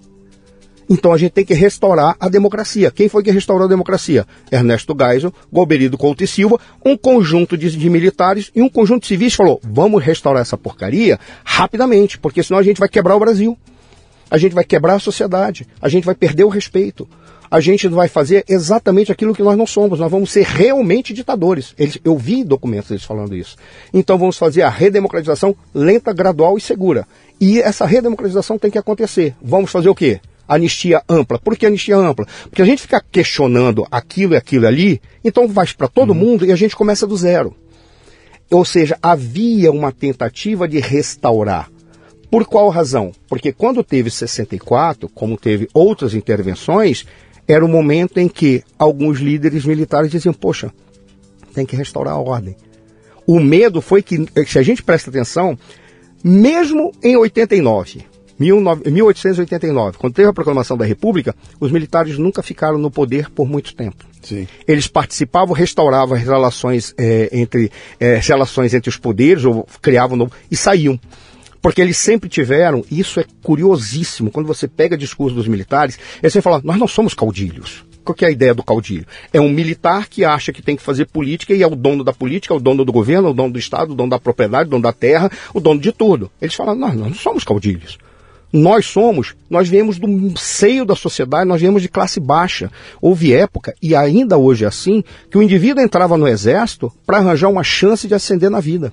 Sim. Sempre vieram das classes mais baixas. carreira. É uma era, carreira. Era uma carreira, uma carreira de Era orgulho e tudo mais. É, que é, um, é um mundo, a, a- de certa forma, é um mundo à parte do nosso aqui, né? Porque a gente que está na sociedade civil, a gente tem uma distância muito grande para para a sociedade militar. Eles não estão, embora eh, sejam os nossos filhos que estão lá, né? Sim. Eles estão servindo, eles estão vindo. Não tem um, um- um- sabe, um- uma, como é que eu vou dizer isso aqui? Que não tem uma os militares estão dentro da sociedade, mas aquilo foi tratado como, é, é, sabe, eles são tem, tem um anexo que é só deles, é a vila deles, Sim. é o lugar onde eles moram, é, é- é- é o processo é deles, Sim. o salário é deles, a medicina é deles, Sim. o hospital é deles, é tudo deles. E esse eles, né, foi construído pacientemente ao longo dos últimos 50 anos como algo assim, cara, tome muito cuidado. Não, então, e- de um lado, a sociedade diz o seguinte: a, a entidade que eu mais respeito é o Exército Brasileiro, e do outro lado, um monte de gente gritando: para, esses caras têm que ser. E os caras que,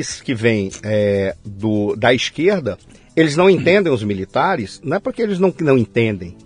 É porque eles têm medo exatamente dessa lógica. Por quê? Porque se eles conseguissem botar uma tropa de indivíduos cegos na sua ideologia, eles olhariam para os militares, mas é exatamente isso que eu quero. Quer ver um, um exemplo? Eu, eu, eu escrevi um livro que se chama Como Destruir um País, a, a- uma aventura socialista na Venezuela. O prefacedor foi o general Mourão, é, foi a, a, a embaixadora indicada pelo Guaidó, que fez a contracapa, o Marcel Van Hatten fez uma orelha. Por que, que eu estou citando esse livro? Para fazer propaganda? Não, não estou preocupado com propaganda desse livro, não estou nem aí para isso. A minha preocupação é que num determinado momento eu cito um discurso que foi feito no momento de formatura de uma, de uma academia militar na Venezuela, em que eu só vi um discurso daquele de prestar honra e solidariedade e vínculo de vida ao regime e ao governo na União Soviética e na Alemanha da década do 30, cujo nome eu não gosto nem de falar daquele regime. Eu só vi ali. Por quê? Porque são militares cegos, mas que mantêm essa lógica da estrutura do somos a entidade que funciona com base na honra. A minha honra está vinculada ao cumprimento do dever. Qual é a lógica do nossas Forças Armadas? O meu cumprimento do dever está vinculado a defender a minha sociedade Sim. e não o meu partido, Sim, sim, o meu regime ou o meu líder. Sim, perfeito. Por isso que nós não viramos ainda e não vamos virar a Venezuela enquanto os militares tiverem essa Mas os caras mentalidade. estão antenados. O Zé Dirceu falou, né? O erro nosso foi não ter, não ter trabalhado bem em alguns É. postos-chave dos militares lá. Eles queriam. tivesse, tivesse nos aproximado deles. Um dia eu vou conversar contigo, não vou conversar agora, eu vou te contar em detalhes uma história que eu vivi e você vai entender tudo aquilo que, eles, que a esquerda fez e por que o José Disseu falou isso. Porque eu conheci as personagens que trabalharam para fazer isso que o José Dirceu eh, falou e não conseguiram. Eu conheci pessoalmente. Sou formado na USP. Só para que você tenha noção do que a USP forma, é, é, eu, te- eu me dediquei à sociologia ainda quando eu estava na filosofia para fazer disciplinas é, é, optativas, né? Mas para formar que eu já queria ir para a área de ciências sociais. Sociologia 1, os três porquinhos, Durkheim, Marx e Max Weber. Tudo bem, começa por aí. Sociologia 2, eu me lembro que era Leni Bukharin. Sociologia 3, Trotsky. Veja, não é a sociedade isso, a sociedade de movimento, não, não era isso não. São Era pensamentos. pensamento do pensadores. É, é, Pensar sim, a sim. sociedade a partir dele. sim. Sociologia 4, Gramsci. Eu te Isso é a sociologia que eu aprendi lá. Uhum. Tanto que eu era uma figura estranha, porque, claro, tô lá, tinha que sobreviver. Ah, muito bem, é isso mesmo. Ah, ó, espetacular. Aí o que, que eu fazia? Tinha livros sobre a escola austríaca, sobre liberalismo, a doutrina de segurança nacional da ESG, lá na nossa biblioteca lá da USP. Onde que eu lia? Eu, nos, nos momentos da tarde, entre as aulas, entre terminava a aula da manhã e começava a aula no final da tarde, eu ficava na biblioteca escondido. Na época, a biblioteca da USP, da Faculdade de Filosofia, ela tinha, você caminhava, saía da história e entrava na Faculdade de Filoso- eh, eh, Filosofia e Ciências, eh, Ciências Humanas, e depois tinha um negocinho e ia para letras. Lá era no final, quando você caminhava, saindo, caminhando pela Faculdade de Filosofia na- e, e Ciências Sociais. Era no finalzinho, lá tinha, e tinha um espaço bem enorme. No fundo, tinha uma área que era cercada com livros raros, você tinha que pedir autorização. Mas como ninguém ia lá pegar livro raro, atrás disso, encostado, tinha um lugarzinho que ficava lá vago. O que, que eu fazia? Eu pegava os livros e ia ler escondido ali. Por quê? Porque você caía no ridículo se você fosse pego lendo livros liberais. Ao contrário que todo mundo diz, não, veja bem, a liberdade, a pessoal, não, não existia nada disso não. Se você, você era ridicularizado. Veja, não era assim, ah, aquele o pensamento dele é diferente, ele é tacanho, não é primitivo, não é isso não. Você era ridicularizado mesmo. Mesmo, ridicularizado. Ao ponto de, por exemplo, eh, as pessoas começarem a ter aversão a você. Sim. Então, você tinha que ler escondido, e onde eu lia era atrás daquele localzinho que era uma gaiolinha onde ficavam os livros históricos que não poderiam ter acesso direto, tinha que pedir autorização para garantir que não ia perder, que ficavam. os Era lá que eu lia. E eu ficava horas Quer dizer, sentado lá e como, como, como sair ileso de um processo de lavagem cerebral? Ele só te expõe uma visão de mundo, É. e enquanto isso, o inimigo está muito claro quem é, né? Então, é, olha, o inimigo está fardado, está de verde lá É e, e, e demonizem. Tanto que a gente não pode hoje, em rede social, por exemplo, é, é, tentar discutir 64. Vamos tentar discutir 64 sabe, sem, sem histeria. Vamos tentar discutir o que aconteceu. Não deixa. Se aquilo, se há alguma maneira daquilo ter sido diferente, se poderia. Não tem como, cara. Tem todo um estereótipo criado Não ali. tem. Por- se vo- e- É, eu não sei nem se você, você, você vai receber é, repreensão aqui, por causa nós disso. não, vamos, Não, mas, ó, não, mas vou vamos encher o saco. Sabe por quê? Porque, é, porque é, isso que eu estou falando aqui tenta mostrar que aqueles caras que estavam lá não eram monstros. Sim. Eles não eram ditadores, eles não queriam nem aquela porcaria, eles não queriam nada daquilo, eles queriam apenas, eles entraram por causa do momento de esculhambação das nossas ins- instituições, da nossa estrutura. Quando deu a esculhambação? Quando a hierarquia e disciplina foi rompida, quando o João Goulart foi além do que poderia, que ele fez uma festinha com soldados e, e sargentos, é, é, é, praças e sargentos, praças, né? Coloca como praça tudo. E ali eles falaram, mas por que, que ele está fazendo isso? Porque ele tá- já estava ativando os caras supostamente para trazer a massa dos praças, porque é, como que se divide? É praça, oficial e general. São os três grupos, né? Os praças é até subtenente, tá? Cabo, soldado, cabo, terceiro sargento, segundo sargento, primeiro sargento, subtenente. Esses aqui são os praças.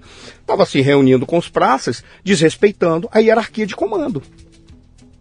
Ora, quando perceberam isso, aí foi além. Aí eles começaram a se articular.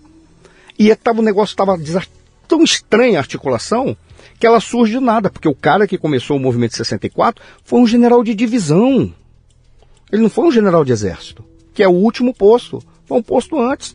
E curiosamente, quando o general de divisão, que, foi, que, né, que é o Mourão, que se chamava o Mourão na época, quando ele chega, que ele vai conversar com o Costa e Silva, meu, Costa e Silva diz, ó, oh, Mourão, ou você faz isso ou você está na compulsória amanhã. O Mourão prestou a continência e depois no livro ele disse que ele era apenas uma vaca fardada. Mas ele tomou uma decisão pessoal naquele momento. O partido fardado incorporou nele o sentimento de indignação. Por isso que ele começou, e todo mundo diz, não, porque houve 200 anjos do, do céu caíram para conquistar. Não, não teve nada disso. Foi uma forma menos organizada que se imagina, mas era o sentimento de indignação. Foi assim que começou. E aí tenta-se, de alguma forma, é, buscar como se houvesse uma ordem lógica estruturada com Sim. um planejamento estratégico. Um americano ali atrás é, fazendo um roteirinho, né? Os americanos não estavam nem aí, eles não estavam nem entendendo o que estava acontecendo Sim. aqui. Os americanos não estavam entendendo o que estava acontecendo aqui. Tanto que, pelo que consta, eles demoraram para tomar uma decisão se iam botar ou não tropa, é, é, uma frota uhum. por aqui por perto para ver o que ia acontecer. Ih, cara, nós vamos ouvir abobrinha aqui. Mas, mas, vejo, olha, só para te dizer o seguinte, Cansaço, eu não estou dizendo cara. que aquilo ali foi certo. Eu não estou não, dizendo. A, a, proposta nossa aqui é tentar, é tentar. Vamos tentar propor uma discussão que você possa ouvir todos os lados, cara. Que os lados não têm certeza. A gente não consegue contar o que aconteceu ontem, cara. Estamos falando de uma história aqui de 40 anos atrás, com documento para todo lado. Dá uma olhada na, na, na pandemia agora para ver se você entende como é que é feita a história, cara. Onde tem um documento dizendo A, o um documento dizendo B, os dois carimbados, entendeu? É, ninguém consegue chegar a consenso de porcaria nenhuma. ah, o, o, tempo trará razão, não traz, cara. Luciano, o tempo só esconde. Só para ver, só para demonstrar como eu não estou preocupado em dizer que há uma perfeição nisso ou que se justifica qualquer ato que seja de ruptura de uma ordem institucional. Não estou dizendo isso. Apenas para mostrar pessoalmente. Um dos grandes amigos que eu tive na minha vida foi meu professor. Tá? É, ele foi guerrilheiro. Ele se dizia stalinista ele sabia que eu era de direita, era um dos poucos que sabiam que eu era liberal. Sim. Me convidou, ele foi o cara que me ensinou a fazer projetos de pesquisa, porque ele era muito bom nisso. E ele me deu um presente, eu até perguntei, por que eu, se você sabe que eu sou liberal? A gente, ele, porque o meu grande amigo também é liberal. Ele se dizia stalinista. Ele me deu o presente de eu corrigir e fazer uma revisão da livre docência dele. E era o meu grande amigo, que era o Leonel, o professor Leonel uhum. que escreveu um dos, um dos, é, um dos livros de geopolítica que, que para tentar re, é, recolocar a cadeira de geopolítica na Universidade de São Paulo. Era um meu grande amigo. Aí vai dizer assim, mas peraí, Sono, você é de direita, você é liberal, você é conservador, como é que você convivia com, com isso? Por uma razão simples, nós nunca personalizamos. Aí é que estava a coisa que eu achei interessante. Por que, que eu estou trazendo ele, inclusive? Primeiro, a gente não personalizava jogava-se o problema. E ele olhava para mim, e eu era um garoto de vinte e poucos anos, quase, é, era, era jovem, e ele já era mais maduro, pô, ele foi guerrilheiro. E ele dizia assim, porque nós temos que olhar o problema. E eu, eu achava isso muito interessante, não sei se isso é real, mas ele dizia assim, esquerda, olha que, que avanço que ele tinha. Esquerda e direita são perspectivas para interpretar a realidade. Sim. E cada um faz perguntas que o outro nunca vai fazer. A maneira de responder é que tem que verificar. Aí ele dizia, eu acredito que a minha resposta é melhor. É por isso que eu sou stalinista. Aí eu dizia, não, eu acho que tô, o stalinismo não vai levar tudo isso que você está falando, não. E a gente debatia muito, mas ele me falou duas coisas que eu acho interessante, eu nunca esqueci. A primeira delas, eu perguntei para ele, tudo bem, Leonel, você foi preso? Sim, fui preso tal. Você nunca pensou em processar o Estado brasileiro? Eu nunca esqueci a resposta que ele deu. Ele disse, é inadequado, injusto, eu penalizar a sociedade de hoje pelos erros que eu identifico nos comandantes, ou seja, no comandante não era militar, mas para os líderes políticos de outrora. Porque quando eu venho atrás disso, eu disse, eu não sou inútil. Eu não perdi a minha capacidade de trabalho. Eu não perdi, eu perdi coisas naquela época, mas eu estava querendo uma tava revolução. Na luta, cara. Tava eu tava querendo, se eu tivesse feito a revolução, muito provavelmente a gente teria feito coisas Sim. Ah, não muito iguais, mas a gente teria feito coisas rígidas. Ele Sim. falava assim, primeira coisa que ele falou. A outra, ele disse assim, se eu tivesse entendido, isso, isso numa das vezes. A outra vez, ele com a gente conversando, ele disse, se eu tivesse entendido melhor os militares, a maneira como eles pensaram no Brasil, eu jamais teria me voltado contra. Eu tentaria trazer os militares para a nossa luta, porque eles são mais justos do que muitos dos partidos políticos, incluindo os de esquerda. Eu nunca esqueci disso. E, e, e eles entenderam isso perfeitamente. Sim. Tanto que nunca mais é, é, se mobilizaram para partir para porrada. E não vão fazer isso de novo, cara. Não vão fazer. Eles vão na conversinha. Fazer, Agora, não. nós estamos vivendo um outro tipo de, de mundo, um é outro tipo realidade, de processo. Cara. É outra realidade. Os caras estão lutando. Meu, estamos aqui conversando já uma hora e trinta minutos e a gente nem chegou em Rússia e Ucrânia, cara. E eu não sei como eu não fazer. Eu não quero deixar você embora aqui sem a gente tratar um pouco de Rússia e Ucrânia, né? Ah, eu legal. sei que você mergulhou nessa discussão toda, né? O que, que acontece lá? O que se passa lá, cara? Oh, Luciano, eu correndo, já que já vamos, já que vão te cancelar e vão te perseguir, te processar por tudo que a gente falou sobre o Brasil, só deixando claro, em nenhum momento eu chamei ninguém de corrupto não chamei ninguém de ladrão, uhum. não disse que tem que ter golpe de Estado e nem falei que os, esse é o papel dos militares, muito e, pelo contrário. nós nem falamos em STF, cara. Nem não, nada. no STF. Se tiver, tiver um apêndice, eu vou tentar interpretar que o erro não está no STF, porque uhum. nós dois, se fosse nesse sistema político que é uma porcaria que a gente tem, que é o presidencialismo de coalizão, com essa lógica que ninguém sabe qual é, se nós dois estivéssemos no STF, a gente faria parecido, só que da perspectiva pessoal, ideológica ou política que a gente tem. Uhum. Porque é a brecha que dá para eles fazerem o que estão. Aí é que as pessoas ficaram decepcionadas, alguns, dizer por que, que não se restabeleceu a ordem institucional? Não é derrubar ninguém e fechar nada. Era essa decepção que parte das pessoas tiveram. Mas esse é outro assunto. Né? É, vou te falar a questão da Ucrânia. Tá? Uh, eu acompanhei a Ucrânia desde 2013. 13? É. é. Por quê? Porque a, o que aconteceu lá já estava num processo de amadurecimento, seja com participação direta da União Europeia, seja por causa da desestruturação política que a Ucrânia vivia. A Ucrânia não só, só, só uma coisinha antes de você. Eu pensei que você voltar um pouco mais no tempo, né? só, só para botar uma perspectiva aqui. A Ucrânia fazia parte da União Soviética. Ah, Beleza, era, beleza. Era, era, um, era parte da União Soviética. Um belo dia, bom, sofreu na mão da. Foi explorada até o extremo, teve lá o, Holodomor, né? eu nunca, eu nunca acerto se é Holodomor ou é, Holomodor. É, é Holodomor. Holodomor, Holodomor, né? Teve o problema do Holodomor, que morreram milhões lá pela fome, ela foi... Bom, tem, tem documentação disso à vontade lá. E quando a União Soviética termina, ela se transforma num país independente, grudado na Rússia. Sim. Dentro ali na, na e ali começam então as confusões, né? Porque o, mundo se divide, é, né? um pedaço aí. fica para o russo, um pedaço está para o lado ocidental, não quero dizer que é dos americanos, mas é tudo aquilo do não russo, né? E ali começa uma tensão então. E os russos não admitem que um vizinho Uh, sabe, então, aproxime, e se aproxime, do outro lado e, e traga para perto deles a ameaça uh, ocidental, né? Mas eu vou te dizer por que eu começo 2000, eu começo essa crise que a gente está vivendo aí, uhum. 2012, 2013 foi que ela começou. Por quê? Por causa da desestruturação política interna na Ucrânia. Mas o problema da Ucrânia é que você falou, ele vem de antes. Sim. Ele vem de antes porque eu estou dizendo assim, esta crise que gerou o que está acontecendo agora, já em 12, 13 estava bem ativo. É ali que começou o germe desta confusão que leva o Putin a tomar essa decisão, que é uma das decisões mais é, absurdas que se pode imaginar, porque ele simplesmente jogou fora é, o prestígio que a Rússia poderia ter e está desgastando a Rússia. Sem fazer. Não estou fazendo torcida, não. Essa uhum. guerra tem que acabar. Mas veja, por qual razão eu falei 2012, 2013? Ah, então vamos voltar um pouco mais. 91. A União Soviética, ela começa a quebrar 90, 91. Aí ela se fragmenta. A Rússia, a Federação Russa, antes houve a Comunidade dos Estados Independentes que estavam lá, era a SEI, que ficou um pedaço, era a antiga União Soviética, uma série de, de repúblicas. Aí os outros países foram se, as outras repúblicas internas da União Soviética foram adquirindo independência. Em 91 a Ucrânia adquiriu houve um acordo entre eles. Primeiro, você vai se tornar independente? Show de bola.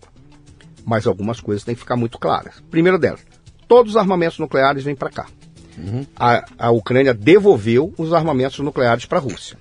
A Rússia, em contrapartida, iria respeitar o espaço territorial ou a unidade territorial da Ucrânia. Estava acordado. Mas além disso, tem um dado. Os russos não são idiotas. Se eles entregam o território para a Ucrânia, há uma coisa que é essencial para os russos. A Ucrânia faz fronteira com a Rússia. Ele uhum. tinha que ficar sempre atento em, é, em relação a para onde a Ucrânia iria. Só que mais importante que isso, ele não poderia permitir, em hipótese alguma, que o Mar de Azov, o Mar de Azov é quando você sai do mar, você entrou pelo, pelo, pelo Mar Mediterrâneo, entra no Mar Negro, entra no Mar de Azov. O Mar de Azov, ele é um mar que está ali no território russo, praticamente no território ucraniano. Por que isso é tão importante? Porque você, ah, os russos, em termos de estratégia militar, eles têm que controlar o Mar de Azov, porque está no território russo. Eles têm que controlar a saída para o Mar Negro, que se dá pela, Ucrânia, pela Crimeia, que é uma, um dos oblastes. O que é oblast? É algo como a gente fala, Estado, Estado de São Paulo, Estado do Rio de Janeiro, é uma das subunidades do território ucraniano. Uhum. Os russos não são idiotas. Qual era a preocupação deles? Tudo bem em relação ao Mar de Azov, porque o leste da Ucrânia tem etnia russa priori, é, é, é, majoritariamente. Mas a preocupação dos russos era a Crimeia não pode ser um território exclusivamente ucraniano. Por quê? Porque os russos têm um problema. O norte é todo gelo. Uhum. O ventre da Rússia é um monte de país. Por onde que ele tem saída para os mares quentes, ou seja, mares navegáveis? Murmansk no norte, Vladivostok na Crimeia, e, oh, desculpa, é, Sebastopol na Crimeia e Vladivostok no Extremo Oriente. Por qual razão é tão importante ter a base de, Vlad, de Sebastopol na Crimeia? Porque se você tem uma base militar aí, você controla qualquer possibilidade de você entrar com frotas navais e entrar pelo Mar de Azov e destruir a Rússia. Então, para eles, eles nunca vão ceder a base de Sebastopol. Tanto que naquele acordo estava muito claro que a Crimeia seria um oblast autônomo em relação à Ucrânia, apesar de estar no território ucraniano. E a base de Sebastopol seria uma base, uma cidade autônoma em relação à Crimeia. Tanto que os russos pegaram e mantiveram a base de Sebastopol como cedida, arrendada, sei lá o quê, para a Rússia. E os soldados ficaram lá. Muitas pessoas dizem, ah, mas os russos invadiram a Crimeia. Não invadiram, eles já estavam lá. Sim. Porque a base de Sebastopol, controlada pela Rússia. Aí já está muito claro isso. A Ucrânia. Não tem uma situação assim em Cuba? Caso de Guantánamo. É porque, é parecido, é parecido. É porque com... as pessoas falam da base de Guantánamo, mas Sim. tem a, a, a, lá em Guantánamo, falam da prisão de Guantánamo, mas Sim. além da prisão de Guantánamo, antes da prisão de Guantánamo, que teve aqueles atos de, de tortura feitos pelo, pela, pela, é, pelos norte-americanos contra prisioneiros terroristas, a base de Guantánamo ficou sob posse americana, mesmo com a Revolução Cubana. Tá lá. Sempre uhum. teve, desde a Revolução, teve lá a base. É a mesma coisa. O que, o que, que os russos, é, eles, eles pensam, por que, que eles pensavam isso? Aí vamos interpretar a maneira do russo raciocinar. O russo ele sempre raciocina da perspectiva da segurança. E a política externa russa é feita olhando para a segurança. É diferente da política externa americana, que por mais que tenha segurança, é projeção de poder, porque eu mando no mundo inteiro. E ele sabe disso. E é justo que eles pensem assim também. É diferente da chinesa, que é ocupar espaços territoriais vazios. É diferente da brasileira, que é tentar, de alguma forma, se relacionar pacificamente com os demais, porque a gente tem o nosso território pacificado e a gente tem as nossas fronteiras pacificadas. São maneiras diferentes de pensar pelo fato dos russos raciocinarem da perspectiva da segurança, o raciocínio dele não é exclusivamente geopolítico, é geoestratégico. Qual é a diferença de um e outro? A geopolítica é como eu interpreto a minha relação no mundo baseado no espaço que ocupa um determinado país e a posição em que ele está perto de mim. Isso é geopolítica. O que é a geoestratégia? Quando eu olho a mesma coisa da perspectiva da segurança, colocando tropa pensando militarmente no caso de uma guerra. Uhum. O raciocínio do russo é altamente geoestratégico. Tanto que essa é a razão pela qual ele não admite que a Crimeia seja cedida. Ele não admite. Ele diz, ah, já que vocês não, não, respeitaram isso, então a Crimeia é nossa. É o mesmo raciocínio da China com Taiwan. Exatamente. Mesma coisa. Além do que, no caso de Taiwan, ali, se a China. Por que, que ela quer incorporar Taiwan? 95% da produção de microprocessadores do mundo está em Taiwan. Se eles fizerem isso, o mundo fica nas mãos da China mesmo, não é mais hipótese. Sim. Aí fica mesmo. Mas olha que coisa curiosa na Ucrânia. Esse é o raciocínio russo. E eles raciocinando assim, De 91 para cá, aconteceram algumas coisas. Dentre elas, 97, quem está falando isso não sou eu, quem tá falando que vai falar isso é um cara chamado Jorge Kina, que foi o cara que desenvolveu a estratégia de contenção do, do poderio soviético logo depois da Segunda Guerra Mundial. Ele foi vice-embaixador em Moscou. E ele escreveu um, um texto chamado assim, é, puxa, agora ele escreveu como Mr. X e ele fala a estratégia de contenção soviética, alguma coisa assim que é o texto dele. Seis páginas na, na, na, Foreign, na, na, na Foreign Affairs, que é a revista mais importante de relações internacionais. E ali norteou a estratégia americana. Em 97, o George Kina escreveu um texto que ele falou: estamos cometendo uma grande bobagem. Os países, 14 países que fizeram parte da cortina de ferro, o grupo de aliados da Rússia, ingressaram na OTAN. A OTAN foi construída para enfrentar a União Soviética. A União Soviética quebrou. O que, que nós estamos fazendo? Nós estamos incorporando antigos aliados e estamos afastando a fronteira da OTAN para a fronteira com a Rússia. A resposta a isso virá no futuro. Por quê? Porque na hora que eles tiverem condição, eles vão enrijecer porque eles não vão permitir que essa fronteira chegue para eles. O Jorge Kina escreveu isso. Chega no período 12, 13 para 14, a Ucrânia vivia uma crise política gigantesca. Por quê? Acusação de corrupção dos governos. Caiu um governo, subiu outro, caiu um governo, até que assume um cara chamado Yanukovych. Tem um documentário na Netflix que é sensacional. Eu não vou me lembrar o nome dele aqui agora, mas é exatamente ele conta esse período aí, aquelas cenas do pessoal jogando os políticos dentro do latão Exato. de lixo. Tudo, era uma né? esculhambação aquilo lá. Ou Sim. seja, não era pacificação que a gente fala, tudo tranquilo, não. Tanto que eu vou dizer quem eu acho que é o grande culpado pelo que está acontecendo, porque eu vejo que a Ucrânia foi abandonada pelo Ocidente na hora errada.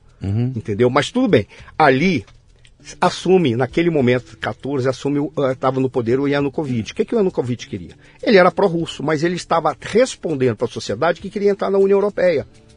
E os russos vieram e fizeram uma proposta. Entra na União Euroasiática, eu vou te dar um monte de coisa, vou te dar dinheiro, vou te dar gás, vou te dar tudo que você quiser. Mas não vai para a União Europeia. Por quê? Porque se você for para a União Europeia, a tendência é entrar para a OTAN. Se lembra daquelas fronteiras que foram afastadas? Pô, se a, se a Ucrânia entra na OTAN, a Rússia está totalmente aberta. E aí eles alertaram o olho.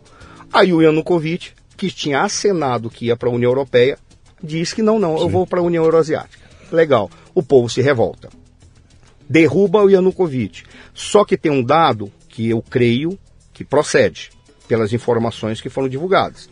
O Yanukovych ele recebeu impeachment é, sem quórum no parlamento, sem quórum no, no Congresso ucraniano, e em trânsito, que não poderia, isso era ilegal, ou seja, o impeachment dele foi ilegal, pela Constituição ucraniana. Aí ele cai, ele foge, vai para a Rússia. Aí o que, que os russos fazem? Ah, é? Então vamos fazer o seguinte: a gente não vai permitir que a Ucrânia entre na União Europeia e leve a Crimeia junto. Então vamos fazer o seguinte: a população da Crimeia é etnicamente russa. Vamos fazer estimular um referendo lá. O referendo dá 96% aproximadamente, eu não lembro agora, é mais de 90%, quase 100%, que pediu é, a separação da Ucrânia e depois aprovação para integrar a Rússia. Só tem um detalhe: é verdade que eles deu 98%, mas aí foi um outro ato ilegal. Se a queda do Yanukovych foi legal, o referendo foi ilegal por qual razão? Porque a Constituição ucraniana previa a possibilidade de um oblast, oblast é o Estado, se separar. Desde que houvesse um referendo no país inteiro, sendo ilegal um referendo apenas na região. Mas os russos, como estavam preocupados com a segurança, o que, que eles falaram? Não, não, não, não. Vai na Carta da ONU que tem uma coisa que chama autodeterminação dos povos. A Crimeia é etnicamente russa. Tanto que 90, quase 100% falou. Então, tá, eu vou bancar isso aí, vou incorporar aqui. Cara, eu tô vendo essa, essa lógica sendo utilizada na nação Yanomami daqui Ah, a pouquinho, cara. Daqui É, a pouquinho. olha, é, Mas é, deixa, olha deixa, deixa pra outra. Olha, dia, olha que coisa curiosa. Aí É. eles fizeram isso. Beleza. Aí o- o- a Crimeia foi incorporada. Show. Show como? Isso aí já era problema que estava previsto. Em 2015, o Henry Kissinger, que é uma das maiores personalidades da história dos Estados Unidos, que feio, foi o cara que negociou a entrada da China continental no Conselho de Segurança, foi secretário de Estado do governo dos Estados Unidos, ele escreveu um artigo e disse assim: é uma bobagem que estão fazendo com a, com a Ucrânia. A Ucrânia não tem que entrar na União Europeia e muito menos na União Euroasiática. O que, que eles têm que fazer? Eles têm que ser a ponte entre os dois mundos. Ganhar dos dois, Exatamente. ganhar dos dois. Ganhar dos dois lados. Eu- Eles eu- iam eu- como é ganhar- que é? Eu, eu sou eu sou a almofada entre os cristais aqui. Exatamente. Me paguem para continuar. O próprio almofadando. Kissinger ele escreveu isso em 2015. Tá? 2015 ele escreveu. Aí vem a guerra civil lá. Ora, o leste da Ucrânia, ele disse: nós somos russos, porque nós somos etnicamente russos. Queremos nos separar. Vem a guerra, a região do Donbass é a região que tem Lugan, Luhansk, ou Lugansk e Donetsk. E vai até um, um rio, agora não sei se é o Dnieper, alguma coisa assim, agora me escapa, tá? E aquele rio ali seria uma fronteira, entre aspas, natural daquilo que é etnicamente russo. Começou a guerra, teve os acordos de Minsk, a partir daí chegaram a uma acomodação, mas não pacificação. Os russos fizeram o quê? Passaram a fazer treinamentos militares na Bielorrússia, que todo mundo acha que as tropas estavam lá e surgiram de lá, nada, ah, tinham 100 mil pessoas treinando. Todo ano os russos botavam 100 mil a 120 mil soldados ali para treinar. Todo ano, na, na, proximamente na, na, no, nos meses de julho, agosto, tinha treinamento, é agosto, tinha treinamento militar de tropas russas, com 11 países convidados, dentre eles a China todo ano. Então todo mundo sabia que aquilo poderia acontecer. Tanto que os ucranianos não acreditaram agora em 2022 que houve a invasão, porque eles tinham sempre aquilo lá. Estavam sempre lá. Mas, ah, isso aí não vai acontecer não, os russos não vão fazer nada, isso aí é, é blá blá blá. Eles não vão fazer nada. Qual é a jogada? Quando ficou muito claro que ali, com o novo presidente da República, haveria a possibilidade deles migrarem definitivamente para a União Europeia, que incomoda muito, mas não tanto mas incomoda mesmo entrar na OTAN, aí eles pegaram aquele momento de exercício e criaram uma manobra diversionária, que faz de conta que é só um exercício. E a gente vai invadir e vamos pegar todo mundo de surpresa. Foi o erro de fazer uma guerra que ele não queria resolver em quatro dias. Porque eles poderiam ter resolvido muito rapidamente aquela guerra se eles tivessem utilizado de uma violência desenfreada. O problema todo é que não se sabe se os soldados russos tinham consciência de que aquilo era uma invasão. Uhum. Talvez por isso não se tomou a decisão de atropelar a Ucrânia. E também, se eles é, atropelassem a Ucrânia, ia haver um troco Sim. Um violentíssimo do Ocidente, né? De alguma forma ia haver. É, mas olha só, pelo menos o campo de batalha estaria resolvido. E o que, que os russos perderam? Soldados, quase 150 Sim. mil soldados, 200 um ano, mil soldados. Um ano de luta já. Um ano de, um luta. Ano de luta. Quebraram a sua economia, e ali eles estão isolados internacionalmente, entre aspas. Porque, na realidade, no, no, no subterrâneo está todo mundo Sim. negociando com a Rússia. Né? Mas ali ficaram, pelo menos, sendo considerados párias. Aí vem a pergunta: quem eu acuso? É, eu não seria acusado, mas quem eu interpreto como sendo o grande responsável por isso? Eu interpreto que a própria União Europeia foi a grande responsável. Por qual razão? Como que a União Europeia trabalha para o ingresso de membros? Você tem que ter instituições estáveis, confirmadamente democráticas, uma economia estruturada dentro do livre mercado, um capitalismo pelo menos estabelecido e uma moeda estável para que possa fazer uma paridade e a partir daí ingressar no euro. Você tem que ter um país arrumado. E o que, que a União Europeia falava? A Ucrânia, queremos entrar na União Europeia. O que, que a União Europeia falava? Não, fica bem, você tem que cumprir uma determinada sequência de, de itens. Só que tem um detalhe. Quando ela fala que tem que cumprir uma determinada sequência de itens, se a União Europeia quisesse que a Ucrânia entrasse na União Europeia de uma maneira estável, pacífica, adequada, racional, eles deveriam ter ajudado. Como? Vamos ajudar vocês na economia, vamos ajudar vocês nas instituições, vamos ajudar a fazer uma reengenharia institucional. E aí nós trabalhamos com vocês para vocês ingressarem. Uhum. Por isso eu digo, a Ucrânia foi abandonada pela União Europeia muito antes. Tanto que, quando o Zelensky fez o primeiro discurso para a União Europeia, ele falou exatamente isso. Agora vocês não podem mais nos deixar sozinhos como vocês nos deixaram. O Zelensky botou o dedo. Ora, quando você para para ver, diz assim: você está falando bem de quem? Não estou falando bem de ninguém. A questão é entender o processo histórico para que isso não se repita e não gere uma guerra nuclear. Por que gera uma guerra nuclear? Porque quando a guerra que poderia ter sido resolvida se os russos tivessem utilizado de uma estupidez, de uma brutalidade excessiva, isso teria sido resolvido em cinco dias. Tanto que quando eles entraram, todo o sistema cibernético já tinha sido derrotado da Ucrânia. Onde foi que os russos pecaram? Os russos são péssimos em diplomacia, péssimos em diplomacia pública, não conversam direito com as pessoas, por isso eles dançaram. Deu tempo, eles imaginavam que o Zelensky ia ceder, o Zelensky faz um vídeo e diz: Não, não, não, eu vou ficar até o fim. Todo mundo ficou, como ele vai ficar até o fim? Esse cara é maluco, vai nada. Aí ele ficou. Na hora que a parte cibernética tinha sido quebrada, a Ucrânia, junto com seus articuladores e outros países do Ocidente, automaticamente se organizaram e pediram inclusive apoio do Elon Musk, que botou seus satélites para restaurar todo o sistema, é, o sistema virtual, o sistema cibernético da, da, da Ucrânia. Sim. Deu, deu tempo para que ele se organizasse. Aí o que os ucranianos fizeram? Pô, é muito diferente você lutar com um cara que está invadindo a casa do teu tio, do teu avô, do teu primo, sob o argumento de que ou tem que conquistar aquilo, ou que é apenas um exercício, e isso não se sabe, não se vai saber nunca, né? A verdade, e aquele cara que está defendendo a sua casa e vendo perder tudo. O moral, que é a disponibilidade, a para o luta, do ucraniano estava lá em cima, do russo ninguém sabe qual era.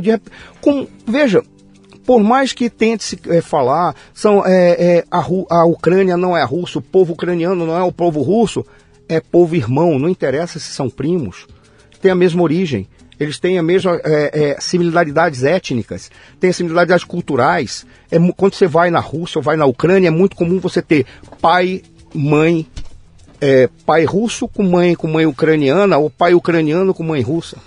É muito comum você encontrar isso tanto na Rússia quanto na Ucrânia. Na realidade, você diz, ah, mas o meu, meu avô é ucraniano, ah, que minha avó é russa. Aí você, ah, eu nasci na Ucrânia, eu nasci na Rússia. Então é muito comum você encontrar isso. Então você encontra uma situação é, assustadoramente esdrúxula como essa, em que se está instaurando um ódio entre parentes. Uhum. Tá? Voltando. Significa que eu estou dizendo que a Ucrânia tem que ceder o que a Rússia quer? Não, estou dizendo é uma guerra que foi criada no momento em que não diria que ela poderia ter sido evitada.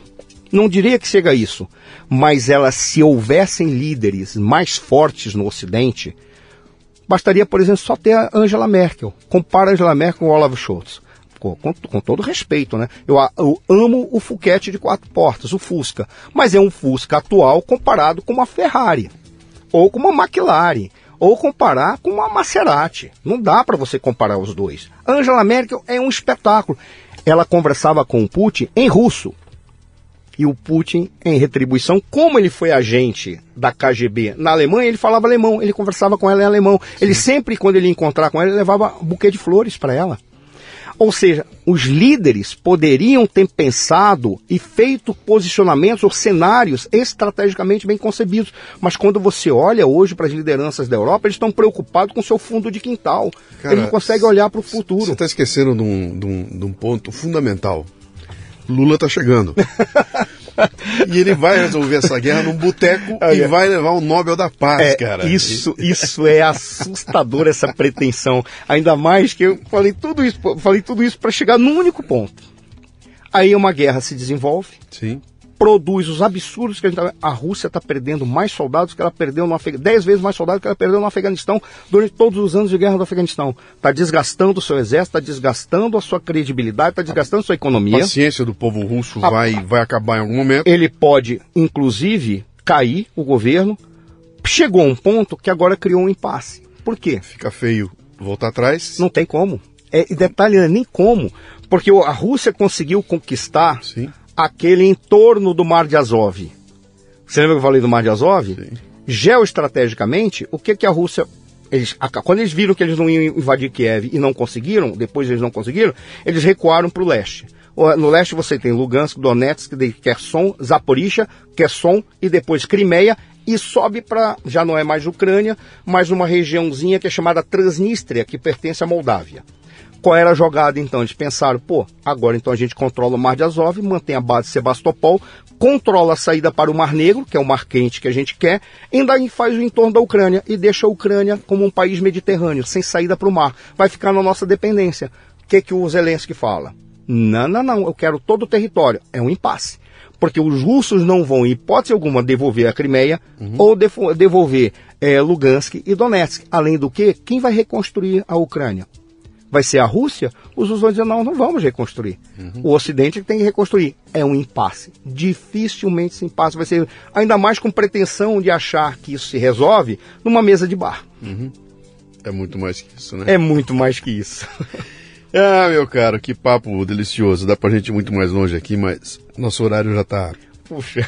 estourado. Como é que a gente te acha aí? Qual é o nome do livro? Qual é, tu, qual é, o, qual é o site? Qual é o Olha, endereço no Instagram? Como é que a gente acha? Olha, eu vou. eu- é legal os negócios do Instagram. Hoje o meu Instagram foi retomado. Eu fiquei com o meu Instagram bloqueado quase um ano. Exatamente no período por causa da guerra da Ucrânia, que eu tentei explicar isso e as pessoas achavam que eu estava defendendo o Putin. Eu não estava defendendo o Putin. E o que fizeram ao ponto de me odiar é porque eu falei o seguinte: no início da guerra, quando ainda a Rússia tinha muita tropa, eu falei o seguinte: estão cometendo um erro estratégico grave, o Ocidente e a Ucrânia. Qual? Me perguntaram. É muito simples. Você não pega um adversário que tem capacidade de reagir contra você num único ato e usar muita violência, você não pega esse adversário, coloca contra a parede sem deixar uma rota de fuga. Se você não dá rota de fuga para ele, o que ele vai? Ele vai para a extremidade lógica. É o gato e o cachorro ou o gato e o rato. Vai para pancada. Por causa disso, eu perdi o meu Instagram. Achavam que eu estava dizendo que o Putin tinha que ter saído honrosa e ele era um criminoso internacional e eu estava defendendo ele. Eu disse, não, não estou defendendo, estou explicando apenas que é um erro estratégico. Dá uma rota de fuga para ele para tentar pacificar. Caçaram o meu Instagram, tive que reconstruir. Hoje o meu Instagram é Marcelo Underline Suano. S-U-A-N de navio O. É, é, é, é facinho. Marcelo Underline Marcelo Suano. Tem também o, o Twitter. No Instagram tem o Twitter, porque eu, não, porque eu tive que reconstruir tudo. É. Me caçaram Instagram, Facebook, Twitter. Ainda tentaram quebrar o meu WhatsApp. Meu Deus tudo. do céu. Tentaram quebrar tudo. Eu fiquei Você- 8, a 10 meses sem. Você está com, com comentarista na PAN também? Estou como comentarista na PAN. é, eu faço comentários na Bandeirante de Porto Alegre, num programa que é, que é um programa de relações internacionais, nas terças-feiras à noite. E estou como colunista na BMC News. E o livro, como é que chama-se? É, é Como Destruir um País, uma aventura socialista na Venezuela. A gente acha na Amazon. Ah, é acha na Amazon, acha Maravilha, na Amazon. Então ali é fácil. E até pro- comprando pela Amazon fica a metade do preço do que tem em livraria. Então é Ah, até melhor. legal, legal. Pra mim, você sabe que livro, ninguém escreve livro Não. no Brasil para ficar rico, né? Isso não, só, existe. Só, só quem fica rico é, a- é o doce veneno do escorpião, é a, é a Bruna Surfistinha. Ah, o sim. resto não, é, né? Isso aí, isso aí. Meu caro, grande Olha, papo contigo. pô, Olha, isso- acho que aqui dá um papo a mais de metro aqui. A gente pode continuar. Eu, vou te chamar mais vezes. Ah, que bom. Eu gente espero não ter te decepcionado. Não imagina, você vê que coisa legal. O podcast tem isso, né, cara? Pode falar à vontade, não Ah, tem sim. problema. Não tem ninguém te no ponto aqui. Chega, para, vai, não, aqui a gente vai numa boa.